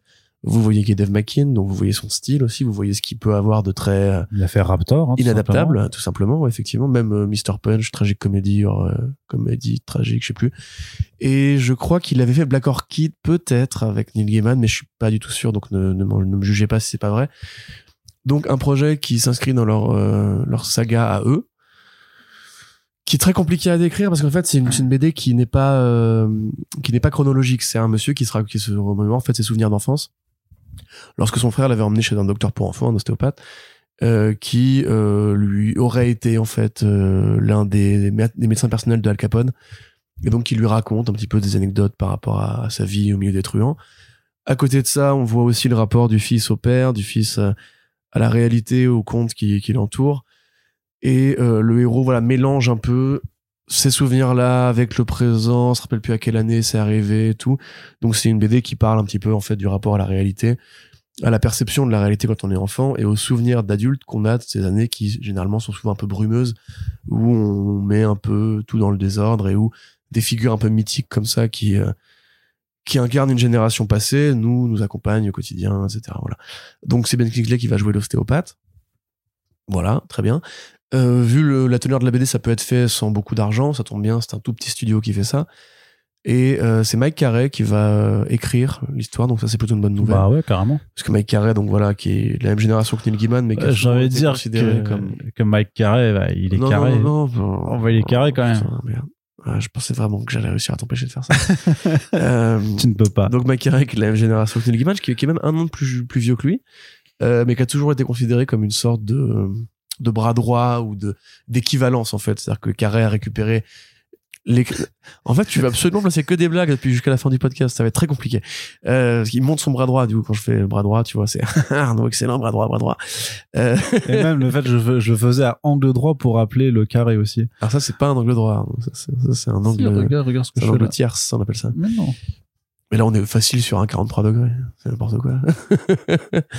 Donc, ta gueule. Mike Carey, qui a écrit les comics Lucifer, qui n'ont pas inspiré la série télé, qui a écrit du Dead Boy Detectives, qui a écrit les Unwritten, qu'on fait un cross avec euh, Fables, oui, c'est ça, euh, qui est aussi un des grands auteurs de Vertigo, qui fait beaucoup de projets avec Neil Gaiman ou en continuation de Neil Gaiman. Je crois pas qu'il ait fait beaucoup de scénarios, de séries télé ou de films, mais euh, en tout cas, ça reste super sympa de l'avoir lui sur le projet. Et Neil Gaiman lui-même a validé que ce serait lui. Peut-être pour qu'on lui foute la paix aussi. Je veux parce dire, qui t'a validé Neil Gaiman, c'est pas mal. Qui t'a validé qui t'a validé. Voilà. Euh, très bien. C'est la fin de cette actualité. Yes. Et on passe à la suivante. Ouais. Qui était la fameuse annonce que Todd McFarlane euh, nous réservait pour la New York Comic Con en amont de, de l'interview qu'il nous accordait. Il a dit, euh, Vous allez en entendre parler, ça. hein. il a dit, oui, Arnaud, attends, je fais juste une annonce et Ouais, après, dit, je, oui, mon neveu. je suis intéressé. Il a fait oui, mon neveu. l'enfer, l'enfer, parce qu'en fait, il y a, il y a plusieurs press rooms. Passé, je te jure que il me dit, il m'a envoyé un mail, son agent, pour me dire, je suis dans la press room là. Et là, vu un stand de bretzel à 6 dollars. Et... C'est ça. Non, mais du coup, je me dis la press room. Moi, j'ai à la, à la press room, la vraie, qui est au quatrième étage, qui est à l'autre bout de, du Javid Center. Ça, moi, j'y vais en courant sans j'arrive. Il y a personne, tu vois. Il y a- genre vraiment, il y a, il y a personne. Ils disent bah si, on est là. Je fais bah non. Et en fait, il y avait, plein, il y avait plusieurs press rooms et en fait, personne savait laquelle était la bonne et tout ça. C'était un enfer. Donc, j'arrive avec 10 minutes de retard. Moi, je suis en nage. J'ai couru partout. Et là, il est en train, comme ça, il est avec Jonathan Glapion, en train de discuter en ancrage et tout ça. Puis en fait, il est en train, en fait, c'est lui qui ancre euh, les planches de Capullo, en fait, sur le Batman, Bah oui. euh, Batman Spawn, quoi. Ouais, bien sûr. Et donc, euh, et puis du c'est toujours Danny Mickey ou Lapion qui en Capullo. Non, je veux dire que là, c'est McFarlane qui ancre. Ah, euh, Capullo, ouais, ouais. Ah, c'est cool, ça. Bah, comme il faisait sur Comme Spawn à ouais, c'est l'époque, ça. ouais. Et euh, Papa. je te jure qu'il se passe quand même 5 minutes, tu vois, où il finit son ancrage avant de, de lever les yeux et tout ça. Et après, super gentil et tout ça, mais euh, à un moment, j'étais, bah, on a quand même pas très longtemps non plus, donc euh, à un moment, faut. Faut que je te parle de NFT. Et ouais, et- Ouais, voilà, c'est facile, quoi. Ça, hein. c'est facile, quoi. Ça, c'est Hein, Arnaud, on pose les Mais franchement, mais. Bah non, mais en plus, je vais, je vais être très franc. J'y ai juste même pas pensé en fait quand, quand j'ai posté la photo. Après, je te jure qu'il y avait effectivement il y avait les blagues. Déjà, j'avais complètement oublié ce projet. Et ensuite, j'ai regardé. C'est vrai que le site existe toujours, mais tu sais, c'est des NFT à 30 dollars, donc c'est même pas des, des gros trucs de. Non, de toute façon, on pourra faire un point dans l'autre podcast, mais ça y est, les NFT commencent à devenir un peu plus, un peu plus, un peu plus verts, parce qu'ils sont, ils ont changé leur système de preuve euh, de travail. euh. Non, mais de toute façon, il n'y a pas à réhabiliter le truc, parce que je trouve que c'est un truc. Mais, Non, mais par ça contre, reste la merde. Mais Non, mais ce que je veux dire, c'est moins que- dangereux maintenant pour la planète que hier, tu vois. Ouais, mais ce que je veux dire, c'est que, enfin, j'ai vraiment génu- genuinement, j'y ai juste pas pensé, tu vois, parce que j'étais, j'étais sur d'autres questions et tout ça, et que j'avais que, que 20 minutes. Mais au final, quand tu vois la, la réponse qu'il me donne sur, sur les couvertures variantes, où il dit quand même que, euh, enfin, il est quand même à dire que, euh, qu'il veut toujours réfléchir à pas faire un truc que pour la thune, et que les Oh. variantes, euh, que, que plus de deux variantes, j'ai c'est, lu l'interview, m'a bien fait rigoler. c'est que deux variantes, bah, tu peux le, c'est ça, c'est que moi, je- j'ai pas le temps de réagir et de faire un vrai débat parce qu'il y a pas le time, quoi. Mais, euh, c'est, euh, mais surtout, mais tu, quand tu, tu vois les faits, tu vois qu'il y a quand même des choses contradictoires dans son dans son discours. Mais, mais après la façon dont il le dit quand tu l'écoutes, tu, tu le ressens plus qu'à l'écrit, c'est que il arrive à te convaincre en fait. Vraiment, il a il a quelque chose d'a- d'assez d'un peu sincère, Ah bah je oui, dirais. oui, bien sûr. Mais euh, mais voilà quand il dit que de merde, que deux variantes euh, c'est triché et qu'il en a quand même euh, validé euh, 25 et qui dit mais au final il y a des gens qui aiment ça. Euh, je me dis que pour une- si je lui avais posé la question sur la NFT, il aurait juste dit euh, Oui, puis tu, on Je pense peut- qu'il y a on deux- peut reparler de les années 90 quand c'est lui avec ses potes qui ont lancé la mode des couvertures variantes aussi. Enfin, faut arrêter de dire des conneries non plus. C'est Jimmy McFarlane au départ, les connecting covers, toutes ces conneries-là. Enfin, c'est eux qui ont instillé ça dans, dans le métier et maintenant le mec il va dire que je vais pas m'énerver. Voilà, c'est tout. Pas m'énerver. ouais, Même lui, il a fait des variantes hein, euh, régulièrement euh, ensuite pour d'autres séries. Donc, euh, oui, non, mais oui, je, je- je suis sûr, oui. Ok, ok, ok. Euh, T'inquiète pas, frère. Bref, Ça va bien se passer. bref donc euh, pardon Spawn sur le film, l'annonce euh, l'annonce était que euh, il a trois scénaristes Mm. euh, de recruter. Donc Mm. euh, Scott Silver qui a coécrit le script de Joker, Malcolm Spellman qui est sur euh, la qui était sur la série euh, Falcon et Winter Soldier et euh, Matt Qui va Mix- écrire aussi Captain America 4. Et Captain America 4 tout à fait et euh, Matt Mixon qui est un euh, scénariste euh, Rising Star. Rising Star, voilà. Comme Stormbreaker ou ce que tu veux. donc un trio de scénaristes dont deux qui sont sur des projets très en vue c'est voilà c'est j'ai envie de dire ça on, on rigole tout le temps tout le temps de dire que à chaque fois. McFarlane annonce qu'il va se passer quelque chose que ça y est c'est bon et tout ça et en fait ça se fait pas bah au final euh, je me dis est-ce Ah, que là, cette fois ce sera euh, sera la bonne Je sais qu'il y a encore des spéculations, mais là, l'annonce quand même signifie que ça va vraiment être écrit. Après, euh, est-ce que ce sera ce que McFarlane voulait en faire? Ça, je pense pas. Par contre, euh, non ce sera plus l'approche Jaws ouais. Mais même quand tu lui en as parlé, justement, tu vois qu'il dit en fait, ça y est, lui, il est plus dans le, dans le- le- le contrôle créatif. En fait, c'est le studio a repris la main. Mais En même temps, c'est logique. Toutes ces versions étaient refusées. Tu vois, il savait pas comment se faire financer. Il voulait le réel lui-même. Enfin, tu vois, à un moment donné, tu te dis, non, mais c'est toi le problème, en fait, mec. C'est que personne, et c'est normal, quelque part. Personne ne va faire confiance à un auteur de comics pour réaliser lui-même une adaptation ou l'écrire lui-même, tu vois. bah vu qu'il dessine enfin le dessinateur c'est un réalisateur donc euh, Oui, mais tu vois, à part Frank Miller, euh, la plupart des auteurs, quand ils ont voulu faire eux-mêmes leurs adaptations, euh, on leur a un peu ricané au nez, quoi. Tu vois ce que je veux dire? ouais, ouais. Regarde quand, quand Cameron, il voulait faire Terminator au début, il avait aucune expérience, les studios ont dit, euh, non, c'est pas lui qui va le faire, dégage. On veut bien faire le film, mais sans toi, tu vois. Et c'est souvent comme ça, Hollywood, en fait, ils veulent des mecs expérimentés, des mecs qui pourront contrôler un peu et tout. Ouais, parce qu'expérimenter, euh, il donne des films à John Watts. Hein. Bah, John Watt, il a de l'expérience quelque part. Hein. Je, ça, me- ça me terrifie, mais bon, euh, voilà. Maintenant, il a fait un film à un milliard. euh, il a même fait deux films à un milliard. Oui, mais c'est pas pour autant que c'est des films euh, où il y a beaucoup de prouesses techniques. Mais il avait déjà fait des films avant, tu vois. McFarlane, il a pas fait de film avant. Oui, mais il faut bien que tu commences à un moment. Mais pas sur une nouvelle franchise. Enfin, je, je vois ce que je veux dire. C'est prendre un risque euh, supplémentaire, alors que l'idée c'est de minimiser les risques. Tu veux que ça marche, quoi. Hmm. Mais je dis pas. Hein, moi, je te dis, moi, s'il avait fait un crowdfunding, j'aurais probablement donné un peu de fric euh, pour qu'il le réalise. Ça lui-même. aurait jamais été faisable, le, nombre de millions qu'il faut. Quoi. Oui. Il aurait fallu 10 millions minimum. Oui, minimum, oui, oui. Grand minimum. Bah, s'il voulait vraiment le faire sur cette orientation, Jaws, dans lequel Spawn n'apparaît que peu et c'est vraiment une ombre euh, dans la ville. Il faut, il faut quand même payer Jamie Foxx aussi. hein. Qui est toujours là, d'ailleurs. Et Qui pas est- Jeremy Renner. ça fait enfin, 5 ans, 5 ans, il a, bah, tant mieux. Ça fait 5 ans qu'il a dit, moi, je veux faire Spawn et ça me va, tu bah, en vois. même temps, c'est plutôt cool quand même. Bah, en plus, lui, tu sens que c'est quand même un gamin, justement, de cette génération, euh, un peu geekos qui a dû découvrir ça euh, assez tôt, quand même. Ouais, mais puis, euh, parce que Spawn, ça reste quand même euh, un personnage ultra important pour eux, surtout en fait, euh, Ouais, ouais, dans la bah culture bah, américaine. Simmons, euh, c'est l'un des premiers héros noirs, entre guillemets, de- qui est arrivé en amont de Milestone, euh, qui est, parce qu'il est noir, hein, au départ, Simmons. Pour ceux qui douteraient encore que Spawn soit noir. Oui, c'est- ça se voit dans, noir, hein, c'est- c'est- même dans les premiers numéros, il, s'aperçoit que quand il prend l'apparence humaine, il devient blanc en fait, euh, Ouais, parce que le démon ouais. l'a vraiment euh, baisé jusqu'au dernier. euh, C'est ça. Et son épouse, enfin son ex-femme et son, son gosse sont, sont aussi. Quoi. Donc, euh, oui, oui, effectivement, il y a, il y a, bah, c'est pour ça que c'est Fox qui va l'incarner. Euh, Il y a un, par rapport à l'expérience, tu vois, bah, d'un côté, le mec a fait Joker, il a fait du pognon avec un film de super-héros rated R. Même si c'est pas un film de super-héros, du point de vue d'un studio, c'est pareil, hein, c'est, Ouais, c'est vrai qu'il y a ça. on ouais. revient à Niclot, etc., les marchands de tapis qui cochent des cases et tout, tu vois. Euh, et à côté, bah, l'autre, euh, qui fait Falcon et Winter Soldier, lui, c'est le côté franchise. Tu vois, c'est le côté Les aussi, personnages héros Voilà, c'est ça. Donc il y a un peu des deux, tu sens que ça va aider à mettre la machine en mouvement. Maintenant, ce qu'il faut, c'est un metteur en scène, un casting, une période de tournage et un diffuseur. Parce que si c'est Blumhouse, ça peut aussi bien être racheté par Netflix que, euh, que distribué en salle. Mais ça, j'ai Bah, il faut que, ça, il faut que aille en croire. salle hein, si tu veux que ça fonctionne vraiment et faire une franchise parce qu'après il a dit apparemment dans, à, d'autres médias il a dit qu'il voulait faire un univers de film je sais pas Non, trop bien. Mais, Avec le euh, Gunslinger Spawn et tout ça. Ouais mais là- la, la guerre entre les, genre, les démons avec le budget de Blumhouse. Ouais. la Malébolgia, ça va être que des fonds verts nuls. non effectivement non il faut qu'il reste dans, moi j'aime bien la- la- l'approche terre qu'il avait je la trouvais vraiment plutôt, int- plutôt oui, oui, oui, intéressante ça par rapport au côté trop kitsch que, que- enfin le côté euh, purement comics des 90s qui est quand même très compliqué à rendre en fait en live Après, action euh, Joel Silver, ça reste un. Enfin, Joker, tu vois, c'est une approche un peu différente. Putain, imagine Al Simons en fait Al Simons c'est un un comédien raté Ouais. il voulait juste vivre dans une comédie. C'est ça. Il s'est aperçu que sa vie était une tragédie. Et, et voilà. Allez, du côté justement, puisqu'on parlait de, de, de Falcon et Winter Soldier ou de. Captain America, on parle de Marvel Studios avec euh, deux, euh, deux des actualités. La première, c'est que c'est Michael Waldron, le scénariste de Loki, euh, qui va, pardon, qui va euh, écrire Avengers Secret Wars. Ouais. Du coup, ça donne plutôt confiance que c'est lui qui maîtrise à peu près euh, le multivers, Ouais.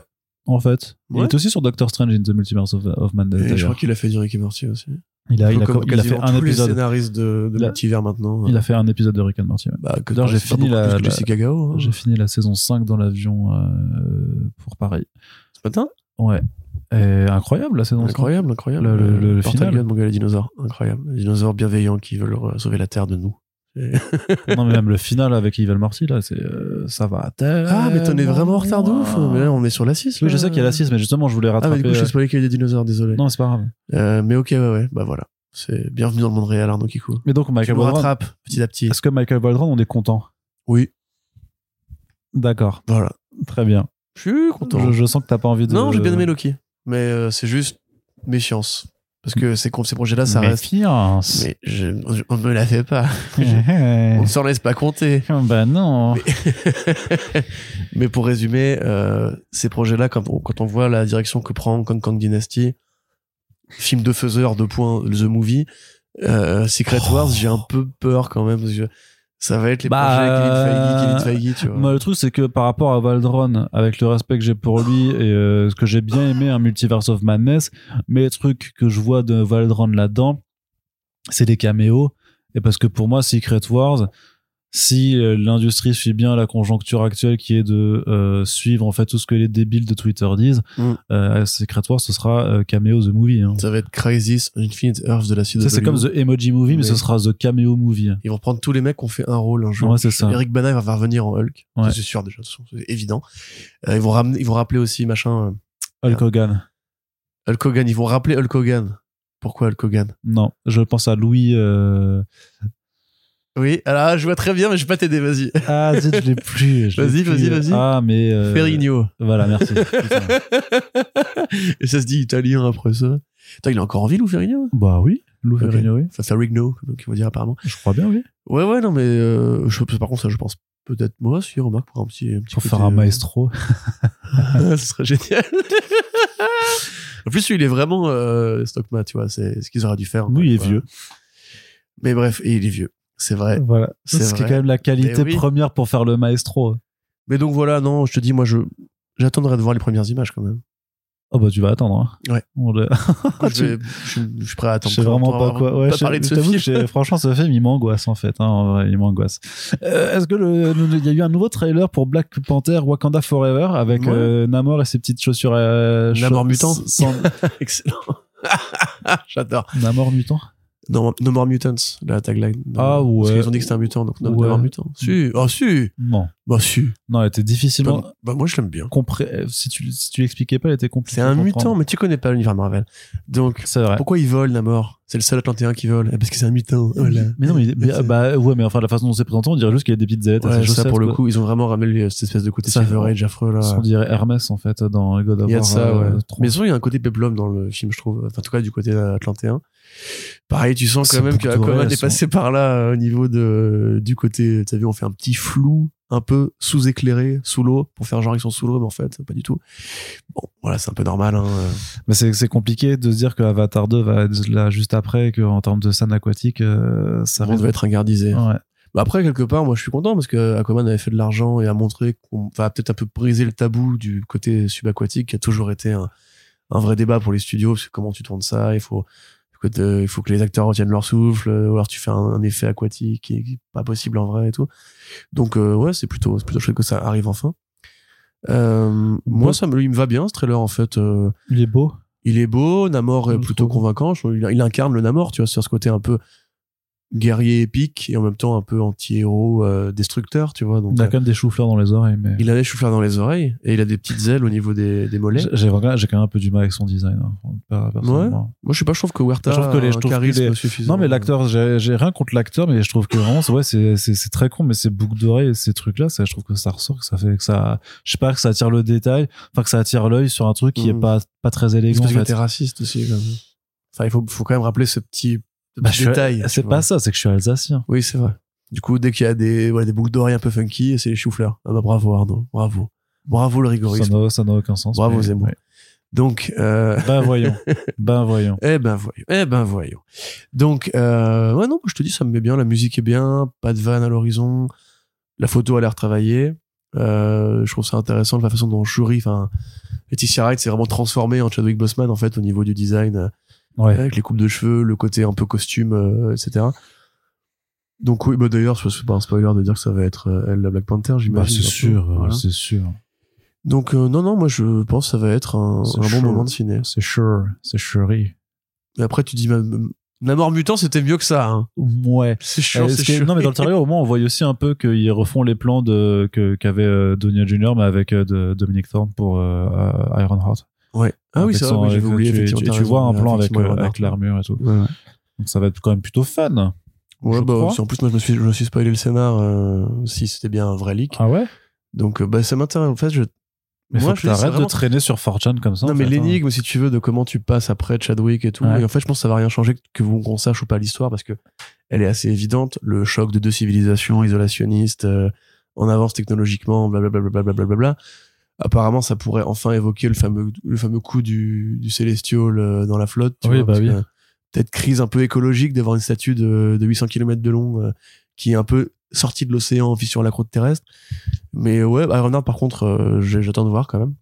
Parce que déjà, je trouve le personnage un peu curieusement. euh, Qu'est-ce qu'il vient foutre là, tu vois Enfin, c'est pas Bah, elle remplace Shuri. Ah ouais, dans ce sens-là. Parce que Shuri Shuri, prend le. Shuri pourra de- plus être euh, Jinjani maintenant que c'est une femme Bah de oui. C'est un peu con quand même. Non, c'est pas ça, c'est qu'elle a besoin d'une assistante aussi. Mais euh, surtout que Riri Williams, techniquement, elle est, elle est plus intelligente que tout le monde. Donc Oui, elle, elle est plus intelligente. Elle est plus intelligente que Shuri. Quoi? Elle est pas wakandienne. Oui, mais c'est pas grave, ils se sont ouverts au monde à la fin de Black Oui, Panther, donc ils ont recruté. dire, Ils ont balancé, ils ont balancé à une appel d'offres et il y a Riri Williams qui a postulé. Moi, j'aurais trouvé ça sympa de la faire démarrer aux États-Unis comme dans la série euh, originale de Ben elle va, elle va être aux États-Unis dans sa série Disney+. Ouais, c'est bon. Elle se rend- bon, tu m'as- saoulé là. Arrête, tu m'as saoulé. Ok, tu m'as saoulé. par la maman. Talk to the hand. Donc ouais, voilà, t'es quoi toi, t'as kiffé? Ouais, je trouve que les costumes sont super jolis. Bah c'est cool, moi aussi. J'aime bien. avec ça. Après, je pense qu'il y aura Sauf plein de pour le chou-fleur du Je pense que ce sera, même si c'est un film moyen, ce sera quand même un film où je pense que l'effort créatif sera quand même supérieur à- au reste de leur production. euh. Supérieur, c'est chez Netflix, ça, comme c'est vrai. bien. Et voilà. tu vois, toi aussi, t'as vu comment c'est saoulant? T'as vu comment c'est saoulant?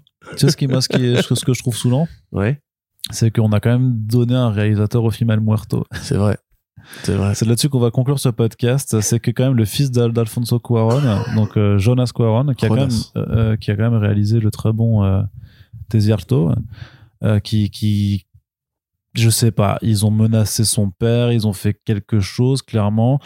euh, mais il va réaliser le, le, le film El Muerto. Le film El Muerto existe toujours. Mm. On a annulé un film Bad Girl, mais Sony Pictures en face, ils ont fait Bad Bunny. on a Bad Bunny et on va faire El Muerto les gars vous allez faire quoi? Qu'est-ce que vous allez faire? Rien Bah, on va pas aller le voir. Bah, Comme. Morbius. Bah, on va moi je mais ça se trouve ce sera bien ça, ça, ça se trouve ça va être ça va être tu sais ça va être comme The Wrestler de d'Aronofsky euh, sur un voilà sur sur bah, sur le catcher mais avec des super pouvoirs euh, et qui essaye de très de briser l'héritage familial euh, maudit par rapport au masque qu'il doit porter. Oui. et il y aura juste bien sûr des teasers de Spider-Man dedans parce qu'ils savent faire que ça de toute façon Non, Toute il va y leur- avoir Michael Keaton qui va arriver à la fin. Toute- dire, je suis, je suis nouveau ici. toute leur campagne de promo, ce sera de mettre des toiles d'araignée, tu sais, il y aura des, Ouais. des, des plans, tu sais, mais des- genre un plan, c'est juste que c'est un vieux ring de catch qui est désaffecté, du coup, il y a des toiles d'araignée, et les gens, ils sont trop cons de Eh, refaire. Spider-Man. Eh, catcher, en Eh, plus. c'est, c'est, ça veut dire qu'il y a, il y a Spider-Man. Non, c'est juste un araignée. Ils vont mettre un masque de luchador et ça va du coup ressembler à un masque de Spider-Man. Ils vont dire, eh, il y a Spider-Man dans le film. Oui. Parce qu'il y a Spider-Man, on se rappelle. Catcher au départ. Andrew Avant Garfield. d'être. euh, Tout à fait. voilà. Ouais, bien sûr. Bah, c'est de là que ça part, hein. Et du coup, en fait, ils vont te dire que c'est genre le, le, l'ennemi juré du mec qui affronte Spider-Man dans le suite de Sam Raimi. Et du coup, ça se passe dans le même univers.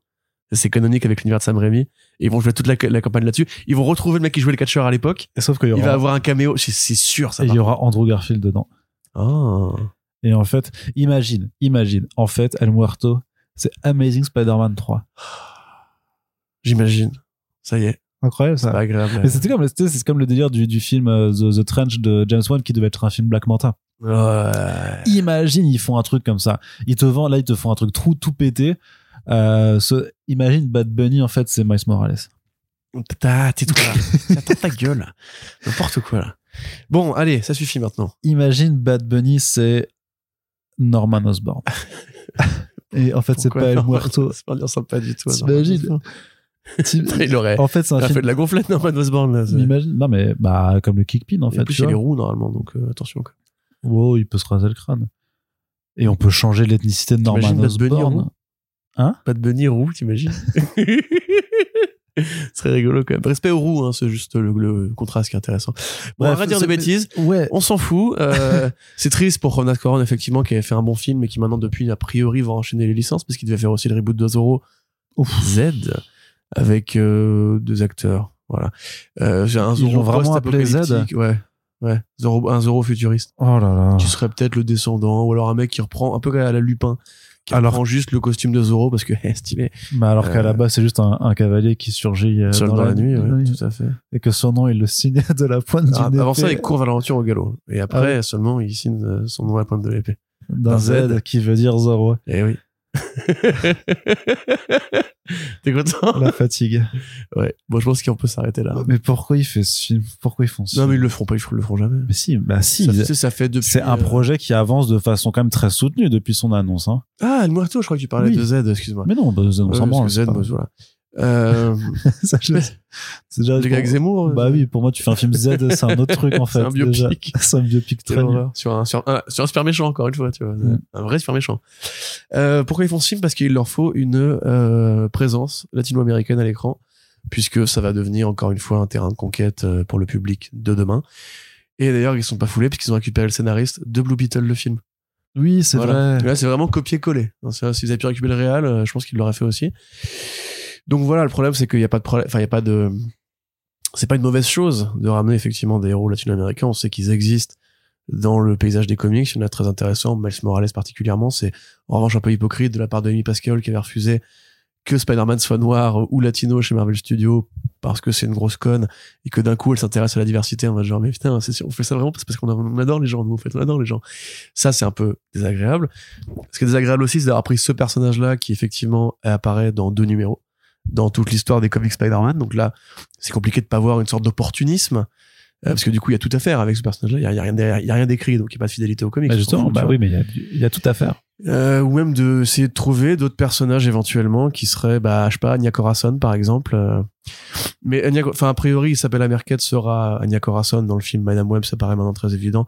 Maintenant que j'ai rattrapé le volume de Madame Web où euh, c'est euh, Julia Carpenter. voilà qui récupère les pouvoirs de Cassandra Webb, en fait, tu vois déjà des petits éléments qui vont récupérer pour le film. Euh, on aura donc une Spider Girl, Spider Woman, Anya Corazon, euh, Arania, je crois. Oui.